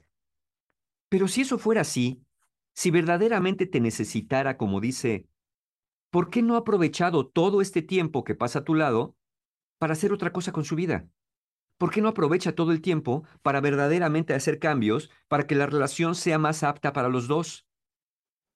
¿No te parece curioso que solamente te suplica que no te vayas cuando ya quieres irte, pero el resto del tiempo nada diferente sucede? Es decir, las diferencias y problemas que hay en la relación eh, ni se abren, ni se resuelven, ni se reparan. Nada más se, se, tapa, es como, como cuando dicen que van a pasar algunos políticos por las calles y que, y que su equipo limpia y pinta las paredes para que vean todo bonito y limpio, ¿no? Dándoles a tole con el dedo para que vean que buen es un trabajo. Pero el resto del año ni se acuerda nadie de la colonia que la tienen abandonada. Entonces, pues eh, a lo mejor, a lo mejor esa persona, pues ya, ya desarrolló contigo esto que le llaman tomarte la medida, ¿no? Eh, y conocer tus puntos débiles. Entonces, háganse una pregunta, cuentavientes. ¿Con quién luchas realmente? Parece ser que tu misión o tu llamado es rescatar a la otra persona, o es sufrir por amor, pulir sus partes ásperas y convertirle en alguien mejor. Pero resulta que mientras más haces, más resistencia parece haber. Entonces, ¿no será que la lucha no es con tu pareja, sino es una lucha interna? ¿Te has puesto a pensar que con la mejor que con lucha, con quien luchas realmente es con esa creencia que tienes de que puedes cambiar esa pareja. ¿No has considerado que quien puede ser realmente tu mayor enemigo es tu necesidad de ser necesitado o necesitada por alguien? ¿Tanta puede ser esa necesidad? ¿Estás dispuesto o dispuesta a lo que sea? ¿Incluso a quedarte en una relación con alguien que dices que ya no soportas, que no quiere cambiar, pero que está visto que no puedes dejar? Entonces, si tú identificas, como ya los leo por acá en redes, que estás en una situación así, bueno, el primer ingrediente es humildad, para reconocer que ni puedes, ni sabes cómo, y que tampoco deberías imponer una forma de ser a ninguna persona, y menos en el nombre del amor. Una vez que reconoces, a ver, pues no, yo no puedo hacer que el otro cambie, pero ¿por qué no cambio yo? ¿Por qué permanezco en una relación que me mantiene en insatisfacción? Y no quiere decir que te tengas que ir de la relación, ¿eh? Porque si no cambias tú, a la relación que te vayas la vas a seguir contaminando un poco de lo mismo. Por eso les decía que el otro es el amor ideal, ¿no? Voy a encontrar a la pareja ideal, sí, pero cuando la encuentres ella también va a estar buscando a su pareja ideal y a lo mejor tú no eres la idealización de una pareja con la que se pueda tener una buena relación. Entonces, habría que reenfocar las energías, dejar de querer cambiar a la otra persona y empezar a invertir, esa es la palabra, a invertir por encontrar un camino para cambiar tú mismo o tú misma. Las cosas no siempre van a resultar como quieres, y menos por imposición o por lo que tú dices que es un sacrificio para por fin tener el amor que mereces. Miren, cuentavientes, cambiando tú, vas a cambiar no solamente tus relaciones, sino tu forma de relacionarte con otras personas y, y- sobre todo la forma de relacionarte contigo mismo, contigo misma. Cuando trabajas en ti y para ti, no abandonas a los demás, sino creas a una persona con lo que a los demás les es más fácil relacionarse porque es alguien completo. Como decíamos al inicio del tema con, con Rebe, no es la persona que nada más se agarra de la sexualidad o de lo, económico o de la compañía o de la presencia para sentirse en paz. Es una persona que como está más integrada porque ha trabajado en ella misma, tiene mucho para sí y no es que diga, como ya tengo mucho, no necesito a nadie. No, es la persona que dice, como tengo mucho, quiero compartir esto con alguien que también tenga mucho de esto. Y entonces hacen una buena relación. Entonces, eh, no es abandonar a otros, es fortalecerte para, para, para, para estas consecuencias de, de aprender a vivir en una relación negociando con otra persona. Porque toda, toda, toda decisión implica consecuencias. Y algunas efectivamente no te van a gustar. Pero, pero si estás en esta relación disfuncional, en esta relación de no te soporto, no puedo cambiarte, pero tampoco puedo dejarte, busca apoyo.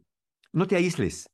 No te aísles de amigos, no te aísles de familia y no te aísles de, si lo sientes necesario, de buscar ayuda para ti, ayuda terapéutica, ayuda profesional, ayuda de cualquier tipo eh, que te abra eh, la cabeza y te diga, a ver, ¿qué estoy haciendo aquí de esta manera? ¿Y qué precio estoy pagando por mantenerme acá? Es verdad que la terapia es un proceso que puede ayudar a fortalecerte, pero también necesitas cerca de ti personas que te quieran, personas empáticas, personas que no te estén calentando más la cabeza de que el problema está fuera. Personas que no te, ah, es que es, es por tu mala suerte. Ay, es que qué parejitas te consigues, ¿eh? Ya mejor consíguete a alguien mejor. A ver, como si ellos tuvieran la fórmula para conseguirse a alguien mejor, en todo caso, como si lo hubiera, pues, ¿no?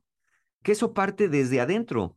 Entonces, personas queridas, personas empáticas, que estén dispuestos o dispuestas a escucharte y que también tú estés dispuesto dispuesta ante ellas a reconocer tus debilidades, a poder decir para ti y para los otros, pero sobre todo para ti, ¿sabes qué?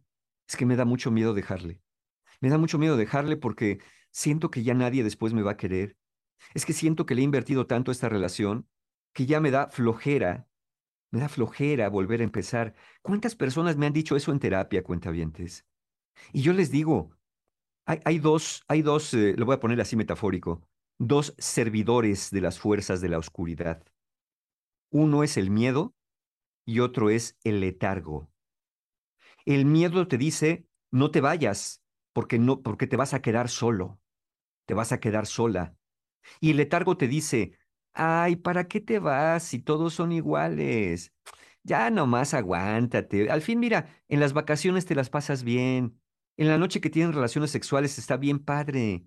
No te esfuerces, no, no desperdicies. Además, ya le invertiste, diría el letargo. Miedo y letargo son los sirvientes de la oscuridad, los que no te dejan ver tu propia luz. Cuando dejas de obedecerlos, cuando dices, a ver, yo sé que, que, los placeres que me da estar acá pueden ser muy buenos, pero eso es lo que quiero, vivir a base de placeres del momento, durante pequeños momentos, para el resto de la vida estar en una relación donde ya no soporto estar, donde ya no quiero estar. Entonces, abandonen la idea de querer cambiar al otro y mejor vamos viendo al otro como un espejo que nos enseña aquello que a lo mejor tendríamos que estar cambiando cada uno de nosotros mismos.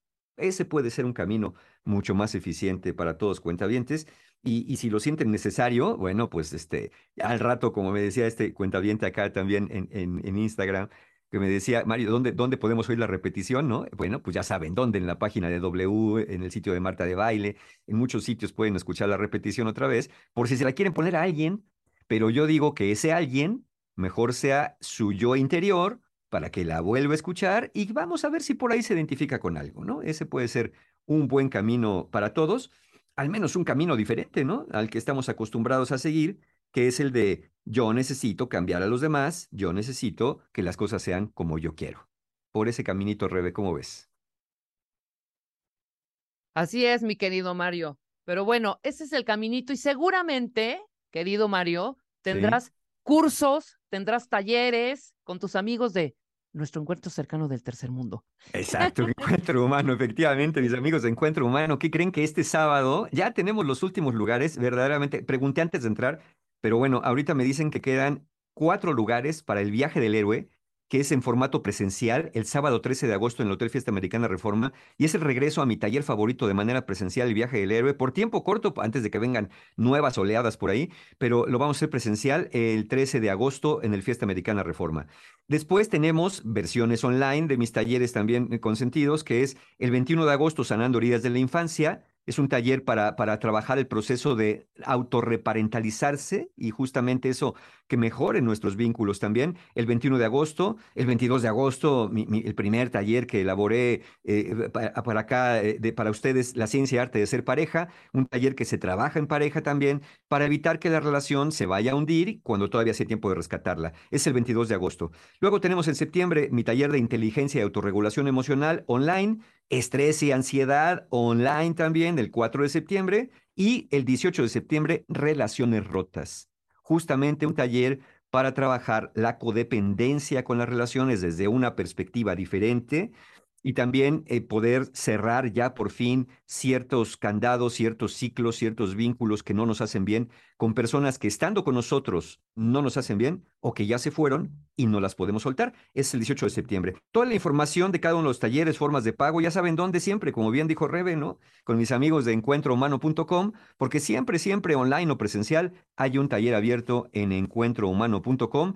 Pues yo digo, para que no anden padeciendo estas cosas que a veces la cabeza nos hace padecer. Perfecto.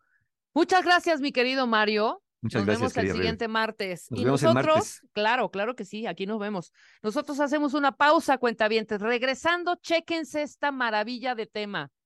Si queremos tener resultados diferentes, cuentavientes, deberíamos hacer cosas diferentes. Hoy, Joe Dispensa, nuestro neurocientífico, nos va a platicar cómo hacerle para cambiar este chip. Deja de ser tú y cambia tu mente.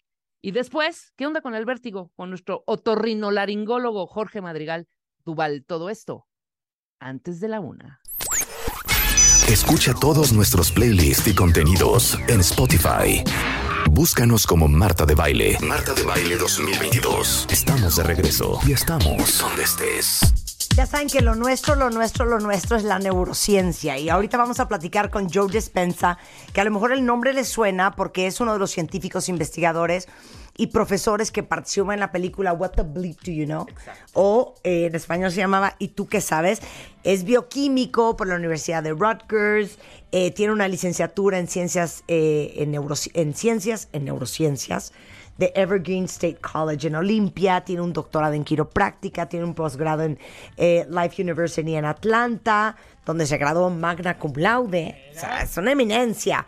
Y vamos a empezar preguntándole, ¿por qué será que nos cuesta tanto trabajo no repetir los mismos patrones? O sea, todas estas frases de, güey, es que siempre acabo con patanes. No, mana, es que siempre escoges patanes.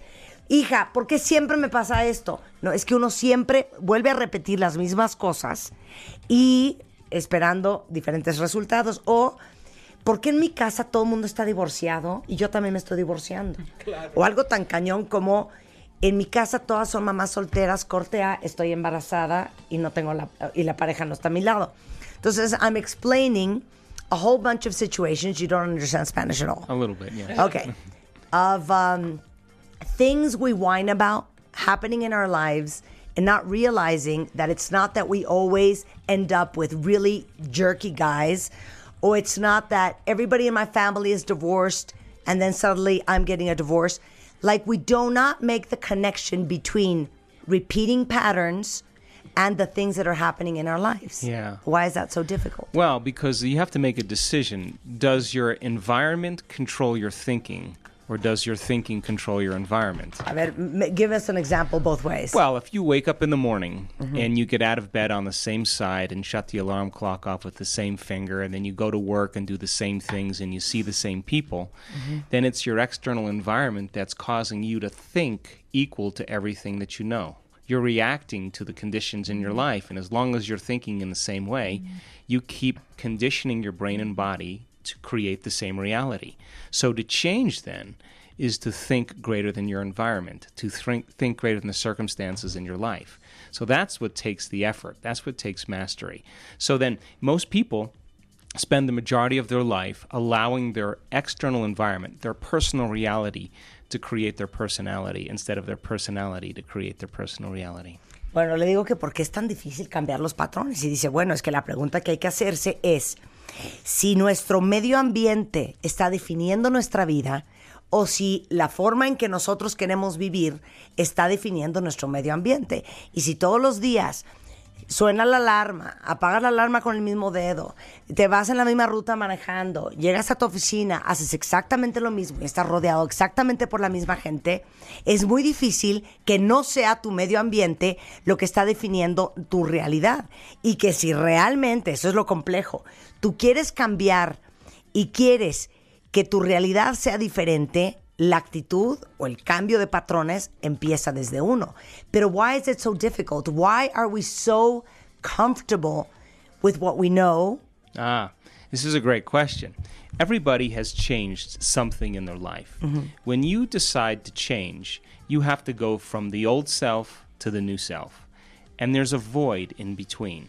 So if you decide to no longer think the same way, no longer act the same way, and no longer feel the same way, it's going to feel unknown to you. It's going to feel uncomfortable. It's going to feel unfamiliar. And the hardest part about change, Martha, is not making the same choice as you did the day before.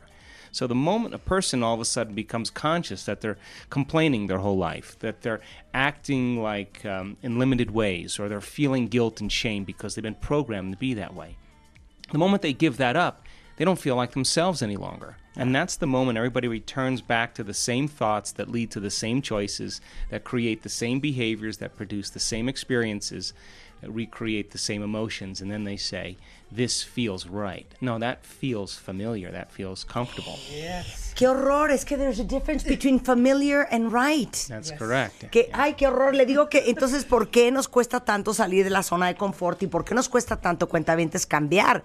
Dice, lo que pasa es que entre la persona que eres hoy y lo que piensas hoy y la persona que quisiera ser, hay un espacio.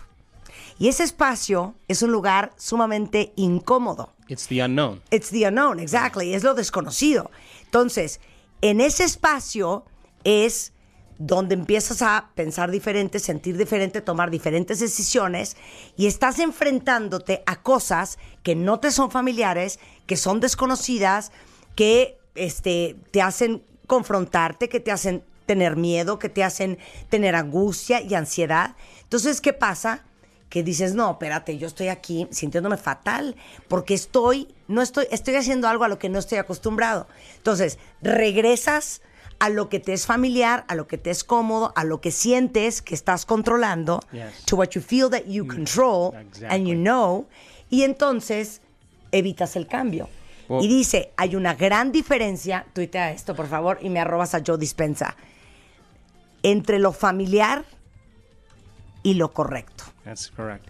And if you understand that that void from the old self to the new self is the biological, neurological, chemical, and even genetic death of the old self.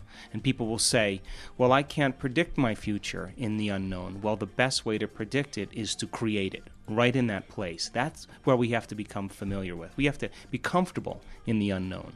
So, if you understand that, then crossing the river of change from the old self to the new self means reminding yourself of who you no longer want to be, and then reminding yourself of who you do want to be.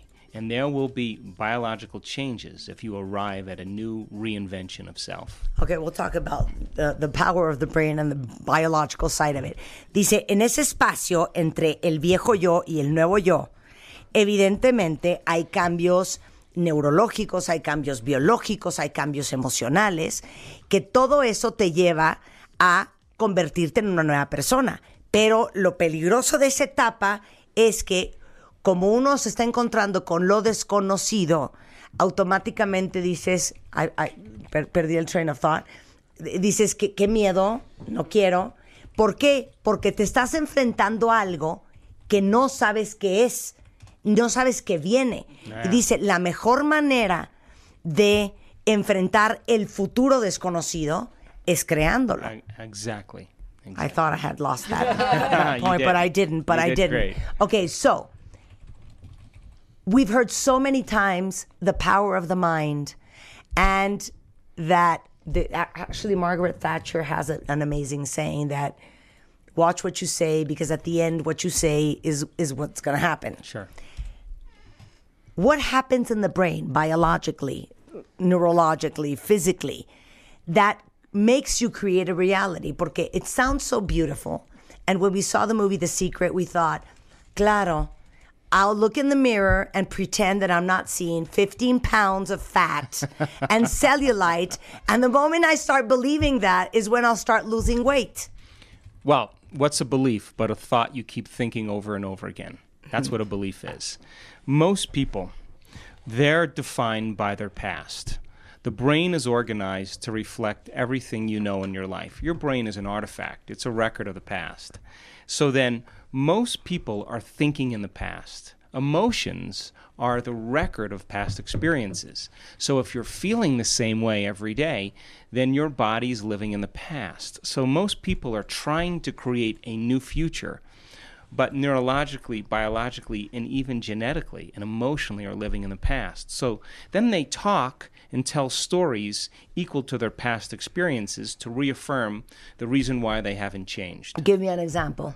a person who says, "Oh, look, uh, I want to be wealthy, I want to be successful," but then they say, "I can't because my father was an alcoholic and my mother was a single parent and we never had enough." Well, they're defining themselves by their past. So then the question is, can you be defined by a vision of the future? And can you emotionally embrace that future to such a degree that there are physical changes that take place in your brain to look like the experience has already happened? Now, neuroscience says it's possible. Stop right there. Dice, le digo que está cañón porque todos hemos oído el poder de la mente. Los que vimos la película y leímos el libro de The Secret y What the Bleep Do You Know, decimos, ah, ¿cómo? O sea, entonces yo me paro enfrente de un espejo y en vez de ver 15 kilos de grasa, digo, ay no, estoy bella, estoy delgada y entonces ya por eso voy a empezar a enflacar. Y dice, es que el problema es que nosotros tomamos nuestras decisiones basado mucho en nuestras creencias y las creencias son el la repetición de los pensamientos que se basa en el pasado. O sea, las emociones existen porque traemos un historial. Entonces, ¿qué pasa? Que si tú, por ejemplo, mueres por hacer muchísimo dinero, pero volteas a ver para atrás tu vida y dices, a ver, pues está cañón. Vengo de un padre alcohólico, de una mamá soltera, nunca hubo un bar en nuestra casa. Como de parte de quién y como por qué, tendría yo que hacer lana.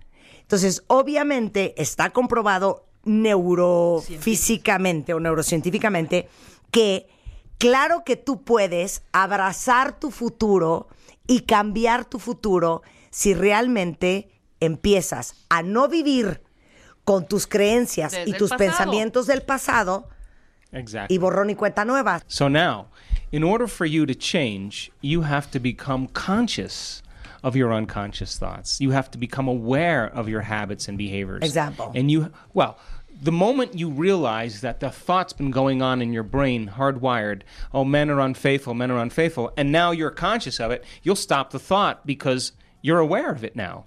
You know what's amazing? That that's something I, I've explained to the audience many times. How these unconscious thoughts are so unconscious and so deep. Uh. For example, your mother is divorced and had a very bad experience with marriage. Your grandmother, the same thing. Your aunt, the same thing. Then for some reason, you feel that you have to repeat the pattern to be loyal to the family system. To the code. Not to the code. Right. Because if you are happy and you have a great marriage and you find a fantastic person, you are betraying Absolutely. all the lineage from your family. See, now this is a great conversation ah! because because now you have to break your emotional identity with everyone and everything in your life in order to create the future that you want. Now, most people, this is crossing that river. They'll say, well, if I'm going to do this, I'm going to lose the love of my mother. I'm going to mm-hmm. lose the love of my, my family because I'm going to be happy and they're going to be unhappy. No, your job is to show them what happiness is. Your job is to be a light to them, not to drop to a lower denominator. So when you never know how unconscious you are until you decide to change. The moment you decide to change and you step into that river, you'll hear all the voices in your head. You're not good enough. You'll never change. This isn't true. It's not going to work. But that is the unconscious program trying to cause you to return back to the same familiar person. Great people in history knew this, and they crossed that river of change, and they kept their vision clear in their mind, and they were uncompromising to that end, and they never allowed their emotions to drop them to a lower denominator, and they arrived at that destiny. Es que basado en lo que dijo ahorita, que el 95% de lo que creemos y, y lo, lo tenemos muy inconsciente y desde ahí operamos. Entonces le decía yo que es bien cañón porque ¿cuántos de ustedes cuentavientes traen como una, un sistema en la familia como súper claro? Por ejemplo, eh, a mi abuela la dejó el marido, mi mamá tuvo un divorcio del infierno, mi tía es mamá soltera. Entonces, toda la, los decretos que oyes de tu familia es tú, para ser leal a esta familia y pertenecer al sistema familiar, aquí todos somos dejados y todos somos infieles, because misery loves company. Entonces, si tú encuentras un hombre fantástico, tienes un, ma- un maravilloso matrimonio, que está cañón hacerlo si sigues pensando de la misma manera, estás traicionando a todas las mujeres de tu familia. Entonces, ¿qué pasa? Que es bien difícil ese cambio hacia el futuro y hacia el pensamiento y hacia las creencias. ¿Por qué? Porque también significa que vas a tener que romper con muchos amores en tu vida. Entonces tu mamá va a estar enchilada porque, oye hija, tú no supones ser feliz porque aquí todas somos miserables. Entonces es una gran confrontación con la gente que más te quiere, con tu red de apoyo, cuando uno está tratando de, de hacer algo fresco, diferente, nuevo. Y lejos de quedarte en un inframundo para sentir que solo así puedes departir con los tuyos, nuestra chamba es enseñarles lo maravillosa que es y lo feliz que es la vida cuando uno crece y cuando uno eh, abre su mente y cuando uno abre su conciencia. Creo, creo que es importar- importante, Marta, que hay contratos emocionales, ¿no? Con todas las personas que están alrededor tenemos contratos emocionales. Eh, mi esposa, eh, mis hijos, ¿no? Mi mamá, mi papá, ellos me dan a mí una emocionalidad específica y yo les doy a ellos. Entonces, cuando tú cambias, ¿sí? Y ya no le das esa emocionalidad, es realmente lo que te repites, ¿no? Ay, ya no voy a ser feliz o lo que sea, pero como dice el doctor, aquí el camino de la persona que cambia es yo quiero ser feliz, empiezo con los pensamientos, empiezo a romper estos contratos emocionales y entonces la otra persona, sí, al principio va a haber un cambio, pero después esa emocionalidad va a generar más. Entonces tú eres el Exactly. camino para que llegue esa emocionalidad. And and people bond emotionally with other people. So if you're suffering and I'm suffering Yeah. and I complain and you complain, we got a good thing going here. I'm Let- using let's make a party. I'm using you to reaffirm my addiction to that emotion. Now, what's an addiction is something you can't stop. So, so many people are addicted to so many emotions, and they wear those emotions on their sleeve as an excuse to not change. So, when you decide you no longer want to suffer, you want to no longer feel guilty or shame or unworthy, all of a sudden you are breaking your bonds emotionally to those people in your life and you're freeing them and you're freeing yourself. Now, possibility can show up because you're no longer connected to the past present reality. Ay, qué horror. And we have so many friends like that. So many friends. Dice, el problema de las adicciones a las emociones es, por ejemplo, si yo estoy tristísima y soy una persona que todo le hace queja, encuentras a alguien que comparta contigo y que se queje y que esté triste. Claro. Entonces, qué increíble porque traemos una conexión cañona. Lo cañón de romper esos contratos emocionales es que evidentemente es romper con la persona, cambiar tus patrones un poco. O sea, no romper con la persona, pero romper ese tipo de relación esa con relación, esa persona. exactamente. ¿No? Y cuando la rompes, esa emocionalidad de paz, normalmente empieza con la paz Sí. y luego el amor, es una relación pura. And you're not trying to change them. All you're doing is changing yourself. Claro. And when you do that, they begin to realize, "Oh my god, you're what's wrong with you? You're not complaining with me. You're not you're not feeling sorry for yourself. You're not making excuses. I like you better the other way." What it really means is, I need you to reaffirm my my misery. And now, when you're no longer doing that, the person is left with becoming aware of how unaware they've been. That's a gift to them and a gift to yourself. Now, love can be born because now love is the absence of those emotional addictions. That's when true transformation occurs. Sí, es eh, lo que dice el doctor es que esos, esos, esos contratos emocionales, cuando realmente los rompes con, con esa relación, ¿sí? Un ejemplo, eh, en los talleres, después, ya al final del taller, muchas personas dicen, híjoles, es que, ¿sabes qué? Te voy a mandar a mi esposa, te voy a mandar a mi esposo. Y les decimos, no, tú no tienes que cambiar a la otra persona. Cuando tú cambias, tú cambias la relación con él. El contrato emocional se lo dejas de dar, ¿sí? Es igual aquí, ¿no? E- e- En, tu programa, Marta, tú les das una emocionalidad a tus contabientes, ¿no? Y ellos generan, por eso están contigo, ¿no? Entonces, al final, cuando tú cambias, los contabientes van a cambiar. Pero al final, también van a estar adictos a la emocionalidad que luego va a generar. Y entre más pura sea, ¿sí? Es mucho más grande de por vida. Claro. Y ojo, ¿eh? Ojo. También puede ser que tú tengas un cambio espectacular y que la persona junto a ti no haya forma. Y se queda. Y de repente es bien difícil entender que pues no puedes convivir con esa persona como convivías antes porque no te hace bien y porque es muy tóxica. Que sometimes it's really hard to break certain relationships and no matter how much you change, that person is just installed in that frame of mind. And it's very difficult to break those ties and, and realize that you cannot have that relationship anymore because it's toxic and it's not good for you. But you know, love is the only thing that lasts in our life. And if it falls away, then it was never love. That's just an emotion. So, cállate, Joe. Sí. Cállate. I'm saying shut up, güey. Que dice, bueno, el amor dura para toda la vida. Y si eso se cae, es porque no era amor. Por amor, claro. Punto y se acabó. Gracias. Mati. Joe, great having you on the show. Thanks. I I dig you. I feel you, man. I feel you. I feel you. I feel you. I feel you. I feel you. Escuchas a Marta de Baile solo por W Radio 96.9. Estamos de vuelta. El otorrino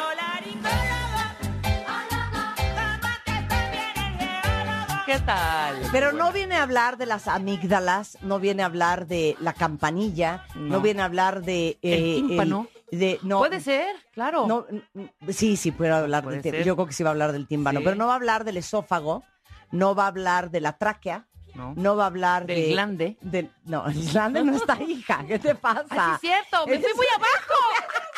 Y así, y la toti iba yo a decir píloro. ¡Ay, tampoco! Qué estúpida eres. No, bueno, ya, seriedad. Eh, es otorrinolaringólogo, pero es el primer médico mexicano certificado en rehabilitación vestibular por the American Physical Therapy Association, fundador y director del Centro de Vértigo y Mareo de la Ciudad de México. ¿Qué tal? Oye, nada más una pregunta. O sea, de encontrar el vestíbulo, ¿dónde lo encontraríamos? Mira, es- esto es curioso porque muchos pacientes me dicen, oye, ¿por qué vestibular? ¿A qué se refiere? Bueno, esto es una cosa más o menos histórica, ¿no? Se pensaba antes que la parte del oído donde está el equilibrio era como la entrada al cerebro, por eso El es que se le vestíbulo. denomina vestíbulo. Sin embargo, en médicamente Lo que viene siendo su estancia. Exactamente. Exactamente. Su hall, su hall, su hall de uno. Sin ¿Sabes qué? sin Su embargo- foyer. Su foyer. Su foyer. Sin embargo, ya ahorita el término vestibular se aplica a toda aquella parte, no solamente del oído, sino del cerebro y sus interconexiones que se encargan justamente del sistema del equilibrio. Entonces, todo lo que diga término vestibular no solo se refiere a la parte del oído que se encarga del equilibrio como originalmente era, sino ahora ya es el sistema completo. Ok, quiero confesiones ahorita en redes sociales. ¿Quién de ustedes padece de vértigo y de mareos? Mira, yo te voy a hacer una confesión, Jorge Madrigal. Mira, yo no te bebo. No te bebo porque soy muy sensible al alcohol y yo pienso que yo no tengo deshidrogenasa, entonces mi cuerpo no lo puede romper. Nunca he tenido vértigo y mareo. Lo más cercano para conectar y empatizar con los que padecen de vértigo y mareo es la voladora. Ese momento en donde te acuestas en la cama, que yo nada más por eso no entiendo la gente que bebe mucho y se pone borracha, porque esa sensación de la cama voladora es la sensación más espantosa que puedes sentir. Mi pregunta es, ¿eso que sentí yo es lo que siente una persona con mareo y, y vértigo? Sí, exactamente. así. Es- o sea, es el mismo... A ver, ¿por qué te da la voladora cuando te pones borracho? Mira, para esto habría que primero entender un poquito cómo funciona el sistema del Vamos, equilibrio. clases de anatomía con el doctor Jorge Madrid. Adelante. El sistema del equilibrio, de hecho, está considerado un sentido porque puede, e- es el, es el grupo de sensores que le dan información a tu cerebro de cuándo te mueves tú o cuándo se mueve tu entorno. Y además, aquí, por ejemplo, a diferencia de la vista, donde solamente intervienen los ojos como el sensor que recibe información, aquí hay varios sensores que intervienen en la entrada de información hacia el cerebro. Tú imagínate, por ejemplo, una persona que va patinando. ¿Qué necesita hacer para poder patinar y no chocar, no caerse? Primero, necesita saber a qué velocidad se mueve uno. Sí. Entonces tenemos que tener un sensor de movimiento propio. Si estás al lado de gente que también está pa- patinando, necesitas un sensor de movimiento de las cosas que están a tu alrededor. Necesitas saber para dónde te jala la gravedad, porque además es diferente cuando alguien salta, el tono muscular, cuando está en el aire, que cuando estás a punto de aterrizar. Entonces, un solo sensor no te puede dar toda la información. Los tres sensores principales que dan información al equilibrio del, del ser humano, en primer lugar, es la visión. La visión te ayuda a saber cuándo lo que está fuera de ti se mueve. Si tú, por ejemplo, vas a atravesar una calle y viene un automóvil, el único sensor que te dice si viene o no viene, qué tan lejos viene y qué tan rápido viene, es la visión. Y en eso es insustituible. Bueno, eso se llama como, como, percepción visoespacial, ¿no? Exactamente. Cuando sabes que ya dos pasos más, ya acabaste la escalera. Es Pero la gente que tiene eso alterado piensa que, boca, güey. que les falta o que, fo- o que sobra. El problema de esto es que un solo sensor se puede confundir. Por ejemplo, en la visión, si la visión no tiene referencias así como muy, muy, muy evidentes para el cerebro de cuándo te estás moviendo tú o cuándo se está moviendo tu entorno, tu cerebro se hace bolas, literalmente. No sé si te ha pasado alguna vez en un autobús, estás en la estación de autobuses, tú estás sentadita, de repente el autobús de al lado se hace para atrás y no sabes quién se está moviendo. Claro, si tú te estás avión. yendo para adelante, Claro. exactamente. La visión no puede hacer la diferencia de cuándo te mueves tú o cuándo se mueve tu entorno. Ahora, para eso necesitas un sensor de movimiento propio, una especie de velocímetro interno. Eso es lo que hace el vestíbulo periférico, es decir, la parte del oído que se encarga del equilibrio no es en sí la parte del equilibrio, es más específicamente el sensor que dice cuándo tu cabeza se está moviendo y cuándo no. Y los, el otro sensor importante es el que se encuentra en los pies, que te dice cuándo te estás yendo hacia adelante, hacia atrás, cuándo te estás cayendo. Esa suma de tres sensores es como los instrumentos de un avión que le dan información al piloto, en este caso al cerebro, y de ahí el cerebro toma decisiones en cuanto a cómo mover los ojos y cómo mover los músculos que se encargan de tu postura, por ejemplo, en la espalda, para evitar que te caigas. A ver, otra vez los tres sensores. Los ojos. La visión, el sistema vestibular periférico, que es la parte del oído, la parte vestibular del oído, que es el sensor de movimiento propio, y los sensores propioceptivos o los, los sensores, llamémosle así, de presión, que se encuentran en tus pies, que te indican cuándo te estás yendo para adelante, para atrás, para un lado o para el otro. Esos tres sensores le mandan información al cerebro y entonces el cerebro interpreta lo que dicen estos tres sensores para saber si te estás moviendo o no. Esto es en un, en un caso, digámoslo así, Sano, normal. sano. Ahora tú imagínate que de repente uno de los sensores manda una señal equivocada de movimiento. Entonces, no solamente el cerebro interpreta que te estás moviendo, sino que además provoca que todas las reacciones musculares y de movimientos de los ojos empiecen a moverse como si estuvieras moviéndote. Pero entonces espérame un segundo. Puede haber gente que se le descompuso el sensor 1, a otras el 2, o a otras el 3, o a otras todos. Sí, de hecho, así a veces pasa. Y lo complicado de esto es que si desde el punto de vista de las especialidades médicas, estás hablando de diferentes sensores de diferentes partes del, Del cuerpo. cuerpo, claro. Que eso es lo, lo que muchas veces hace que, que los diagnósticos para los pacientes sean como complicados, porque uno dice, bueno, ¿por dónde empiezo? Uno dice, bueno, lo más común es a lo mejor el oído, pero no necesariamente todas las causas de vértigo y mareo se originan en el oído. Entonces tienes que ver, y eso es lo interesante de la neurotología, de, de esta especialidad que les comento, es que la idea es ver al paciente o al sistema del equilibrio del paciente como un todo. No nada más que si soy otorrino, me encargo a ver el oído. Y que si eres neurólogo, pues nada más te toca el tallo cerebral y el cerebelo. Sino es ver, y eso es lo interesante de las clínicas. Pero ese de es el primer gran mito, que todo el mundo cree que el tema del equilibrio es tema única y exclusivamente del oído, ¿no? Y te dicen, ay, no es que unos vértigos, ¿sabes qué? Vete a checar el oído. Y no, el equilibrio consta de tres sensores diferentes. Uno de ellos es el oído. Exactamente. ¿No? ¿Lo expliqué No, y- bien? Y, para acabarla de complicar, la parte psiquiátrica tiene mucho que ver también. O sea. Uno, la ansiedad, por ejemplo, es una de las principales causas que puede causar, digamos, no vértigo, y ahorita vamos a definir qué es vértigo y qué es mareo, pero un trastorno de equilibrio puede ser causado simplemente por ansiedad. Hace poco tuvimos un curso aquí en la Ciudad de México donde invitamos a uno de los psiquiatras del mundo más eh, conocidos en cuanto a trastornos de equilibrio y nos decía, mira, para que ustedes vean lo que puede impactar una sensación de ansiedad en el equilibrio de una persona, si ustedes caminan en una banqueta que tenga, ¿qué te gusta? Un metro y medio de ancho, ¿qué tan fácil es ca- caminar en la banqueta sin que te caigas a la calle? Pues Perfecto. fácil. ¿Podrías caminar rápido? Sin lugar a dudas. Hablando con el celular, sin problemas. Ahora imagínate que yo levanto una pared de 20 metros de altura y te pongo un caminito de metro y medio de, de ancho Sí. y te pido que camines. Habría gente que de hecho no podría ni caminar, se tirarían al piso. Sí, Oye, sí, intentar caminar rápido, pero No, ni de pero ni de chiste. broma. Hablar por teléfono, o sea, es decir, estar distraído. No, habríamos gente que a lo mejor nos tiraríamos así de bájenme de aquí. Sí, claro. Y el punto es, ¿y por qué? Si estás caminando en la misma superficie que Perception, caminarías perception. acá. Sí, lo que pasa es que ya tienes miedo de caerte. Y de hecho, una de las causas que también en adultos mayores eh, puede provocar, curiosamente y paradójicamente, caídas, es el miedo a caer.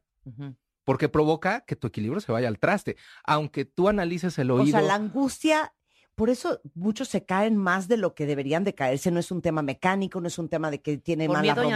ansiedad, ¿no? Es porque te da miedo caerte, entonces te caes. Exactamente. Y entonces es una especialidad que abarca un montón de situaciones de diferentes partes del cuerpo. Ahora sí que miren, yo estoy con Jorge así de O sea, ¡órale! entonces, ¿sabes? ¡Órale! Oye, ve lo que acaba de decir, que interesante. Entonces, de chavitos, cuando tu mamá te gritaba, te vas a caer, y lo ¡pum! Te lo dije. Nos destruyeron Nos el sistema metieron del el miedo. Exacto. Gracias, ¿eh? Gracias por la cicatriz que traigo en la rodilla. ¿Cuál es la diferencia entre tengo vértigo y me mareo? Mira, primero es importante decir que vértigo y mareo no son enfermedades por sí solas, son síntomas, son sensaciones. Es como tener dolor. Lo que importa realmente es ver qué es lo que te lo está provocando. Y ahí es donde entran muchas diferentes posibilidades. La causa más común de vértigo, sobre todo en mayores de 40 años, es una cosa que se llama vértigo postural paroxístico benigno, donde lo característico es que los pacientes están de repente en su cama, se giran en la cama en la madrugada y los despierta una sensación de que el cuarto está girando a toda de, velocidad. ¡Órale! ¡Órale! O muchos refieren que se sienten como si se estuvieran yendo a un vacío. Es un vértigo posiblemente de lo más intenso que puede llegar a sentir un, un ser humano. No dura mucho, duran como 30 segundos, pero se sienten como segundos debajo del agua, horrible. Y a partir de ahí, una vez que el paciente ubica que cada vez que se acuesta le da de vueltas el mundo, empiezan a dormirse literalmente sentados, se ponen tres, cuatro almohadas. Y lo más curioso de esto es que deja tan temerosos a los pacientes que, Que ya ni a- dormir a quiere veces uno. meses después de que ya no tienen vértigo, se siguen durmiendo sentados. Ok. Entonces- ¿Pero qué es el vértigo? El vértigo es sentir que las cosas dan de vueltas, es ilusión de movimiento y generalmente es rotatorio. Ilusión de movimiento rotatorio. Exactamente lo que es el vértigo es, ¿alguna vez te subiste de niña a un volantín? ¿Qué pasaba si de repente frenabas abruptamente el, el- el aparato? ¿Qué se sentía? ¿Te acuerdas? Como que las Sí, cosas sí, sí. daban de vueltas. vueltas. Si en ese momento intentabas caminar, ¿qué pasaba? Te ibas de lado completamente. Y si lo hacías dos, tres veces, acababas vomitando. De hecho, ese es el cuadro clásico de un paciente que tiene vértigo. Sienten que las cosas les dan de vueltas. Cuando están de pie, pareciera que los jalaran hacia el piso o Sí. cuando caminan se van de lado y después vienen unas náuseas y un vómito bastante, bastante violento. Entonces, La es- cosa con el mareo, eso es vértigo. Ahora, la cosa es que mareo es una palabra más inespecífica. Mareo es lo que la gente refería que sentía en el mar. De ahí viene la palabra, de hecho. Y la cosa es, No, espérame, time. O sea, time. ¡Claro! ¿Por qué nunca se me había prendido el foco que mareo viene de mar? sí, sí. Ahora, el problema es que la palabra mareo, De marea. cada persona le se refiere a diferentes síntomas con la palabra mareo. Por ejemplo, la gente que siente como que está en un barco, a eso le llama mareo. También la gente cuando se le baja la presión dice que se sienten mareadas. Cuando Ajá. se les baja el azúcar dicen que están mareados. Cuando leen en un coche en movimiento y les da náusea, también dicen que están mareados. El problema es que la, la palabra mareo puede englobar a un montón de cosas que no necesariamente tienen el mismo Son- origen, pero que sí denotan que el paciente tiene una percepción alterada de su movimiento o del movimiento de afuera de ellos, ¿no? ¿No será una explicación más lúdica que el vértigo es que las cosas te den vuelta alrededor y un mareo es que te da vueltas tu cabeza? Que tú eres, que tú eres Podríamos que da decir vueltas. que- ¿Te da vueltas? No, pero mucha gente confunde, por ejemplo, dicen, tengo mareo. Y el tengo mareo no es que te dé vueltas ni que te sientas así como que, ay, me voy a desmayar. Tengo mareo es tengo ganas de vomitar muchas veces, ¿no? Claro. Exactamente. Porque puedes tener ganas de vomitar sin mareo y mareo sin ganas de vomitar. Es que te juro que según yo el mareo es que te da vueltas tu cabeza. tu digamos cabeza tuya. que- De ti. Para los pacientes es muy difícil en muchas ocasiones describirlo, porque además es algo que muchas veces es la primera vez que lo sienten. Pero el, el- dirías que el vértigo es estructural y el mareo es... Cuando un paciente te refiere vértigo, así Ajá. de siento que las cosas me dan de vueltas, si yo trato de fijar la vista en un objeto, siento que está dando vueltas alrededor de mí, eso es vértigo. Y de hecho, cuando hay vértigo, básicamente se reducen las posibilidades a el oído, como la causa, Sí. tallo cerebral o cerebelo, que son las estructuras que le dicen a tu cerebro cuando estás girando. Claro, pero el mareo no tiene que ver con el oído, ni con el ojo, ni con ningún sensor. No, a veces sí, a veces no. Ahorita podemos llegar a esa parte, pero el tema de esto y lo que hacemos muchas veces cuando damos cursos a, a médicos y todo, es que conviene no clavarse en tratar de ponerle a veces nombre como de vértigo o mareo, sino conviene tratar de entender qué es lo que el paciente está sintiendo. Muchas veces tiene más valor el que el paciente te diga, mira, siento que cuando camino voy como entre nubes, o siento que voy oscilando, o siento que me están jalando, o siento que las piernas no me responden, o siento la cama voladora. O sea, aunque esos, esos eh, síntomas de alguna manera podrían no tener un nombre en particular, eso nos da una mejor idea y nos da, por supuesto, más pistas para poder identificar de dónde viene el problema. ¿El diagnóstico de vértigo o mareo es clínico? Clínico y en base a pruebas. Pero las pruebas, ¿Qué sobre pruebas? todo, más que, más que dar diagnósticos de, de certeza, porque es otro error que a veces hay, que a veces cuando, cuando no encontramos la causa, lo primero es vete a hacer pruebas. La realidad es que más del 70% del diagnóstico es clínico. Es, es más, es con el interrogatorio. Sí, sí. De qué factores lo disparan, qué factores lo aminoran, qué factores lo agravan, Claro. como realmente llegamos a este tipo de diagnósticos. Y siempre pensando en que nuevamente el problema no solamente puede ser el oído, no solamente puede ser la vista, sino puede ser una integración de, de un montón de cosas que están al mismo tiempo afectando la percepción Claro, de la movimiento percepción del, paciente. movimiento, claro. Dice una cuentaviente que si esto de eh, los mareos y el vértigo se hereda, ella pregunta específicamente por qué ella se escapa de morir si lee en el coche y dice que su hijita también. ¿Y por qué hay gente que puede leer perfecto y no le pasa absolutamente nada? Esa es la primera pregunta. Y la segunda es si el vértigo y el mareo es algo que se hereda. Ok, mira. El vértigo y mareo en sí no son enfermedades, son síntomas y ahí sí hay enfermedades que se pueden heredar y enfermedades que no tienen nada que ver. Por ejemplo, un vértigo postural, esto de los cristalitos que te comenté, da, es la causa más frecuente a partir de los 40 años y no es que se herede, pero es tan común que no es raro que varios miembros de la familia. Lo que sí sabemos que el grupo principal de personas que se marean en un coche es, la, es particularmente mujeres y particularmente mujeres que pueden llegar a tener en algún momento un diagnóstico de migraña. Prácticamente todos los migrañosos se marean cuando leen en un coche en movimiento. Tú tienes migraña. Y la migraña sí es algo que se hereda, particularmente eh, en, en generaciones de mujeres, ¿no? Claro. Pero puede ser que no padezcas de migraña y que igual te marees en el coche. Exactamente. Eh, los que no se marean tienen una estructura diferente, unos sensores adaptados diferentes que los que sí se marean. En parte puede ser que sí, y en parte también tiene que ver de la adaptación que estos sensores tienen. Es decir, no sé si has visto videos en estos de Discovery donde agarran a, a astronautas y los ponen así como en ejercicios extremos a dar de vueltas, vueltas y acaban vomitando. Y después de días y días de entrenamiento, ya aguantan más. Sí. El sistema vestibular, de hecho, es bastante adaptable. Entonces, también hay, un, hay ciertas técnicas de rehabilitación que se llaman eh, habituación, donde exponiendo al paciente a ese estímulo que le causa malestar, el sistema nervioso central se adapta de tal manera que le deje de dar guerra a estas, estas sensaciones. Claro. Híjole, estoy traumada, ¿eh? Han llegado 150 tweets. Sí, la gente tiene Hay vértigo y una mareo. cantidad de preguntas. México vive con vértigo y mareo. ¿El vértigo tiene que ver con nadar? Directamente no, a menos que haya una lesión. en el oído. Eh, sí, y que podría ser. Ah, realmente, el, el- el- a lo mejor el nadar tendría más que ver con el movimiento de vaivén que puedes tener cuando estás flotando, ¿no? Es que me Eh, quedé en Esa shock. cara de... Eh, Me quedé en shock porque me acabo de acordar de una cosa. Que el síncope, el síncope vasovagal, no, eso es otra cosa, ¿no? Sí, el síncope es cuando te desmayas, cuando la presión arterial baja a tal grado claro. que te Les voy a desmayas, ¿no? traer una historia de alguien que tiene síncope vasovagal. No lo Sí. van a poder creer. Le tocas el ombligo y se desmaya. ¿Qué? ¿Por? Tiene un tema vasovagal. Ok, Entonces todo el claro. mundo creía que estaba inventando y literal, ¡pic! ¡pum! No, no, o sea, no creas que un apretón, o sea, nada más con, o, o- o la idea de que le aprieten el ombligo se desmaya. Este, alguien dice, ¿qué onda con el vértigo, el vértigo, el vértigo y el tinnitus, que es el en el oído? Mira, hay causas de vértigo que justamente se deben a daños en el oído interno que se pueden acompañar de, de acúfeno o de tinnitus, de, de zumbidos en el oído. Desafortunadamente, acerca de zumbidos no sabemos mucho. Eh, durante todos estos años que ha tenido la otorrinolaringología, si de algo no sabemos es justamente acerca de los zumbidos.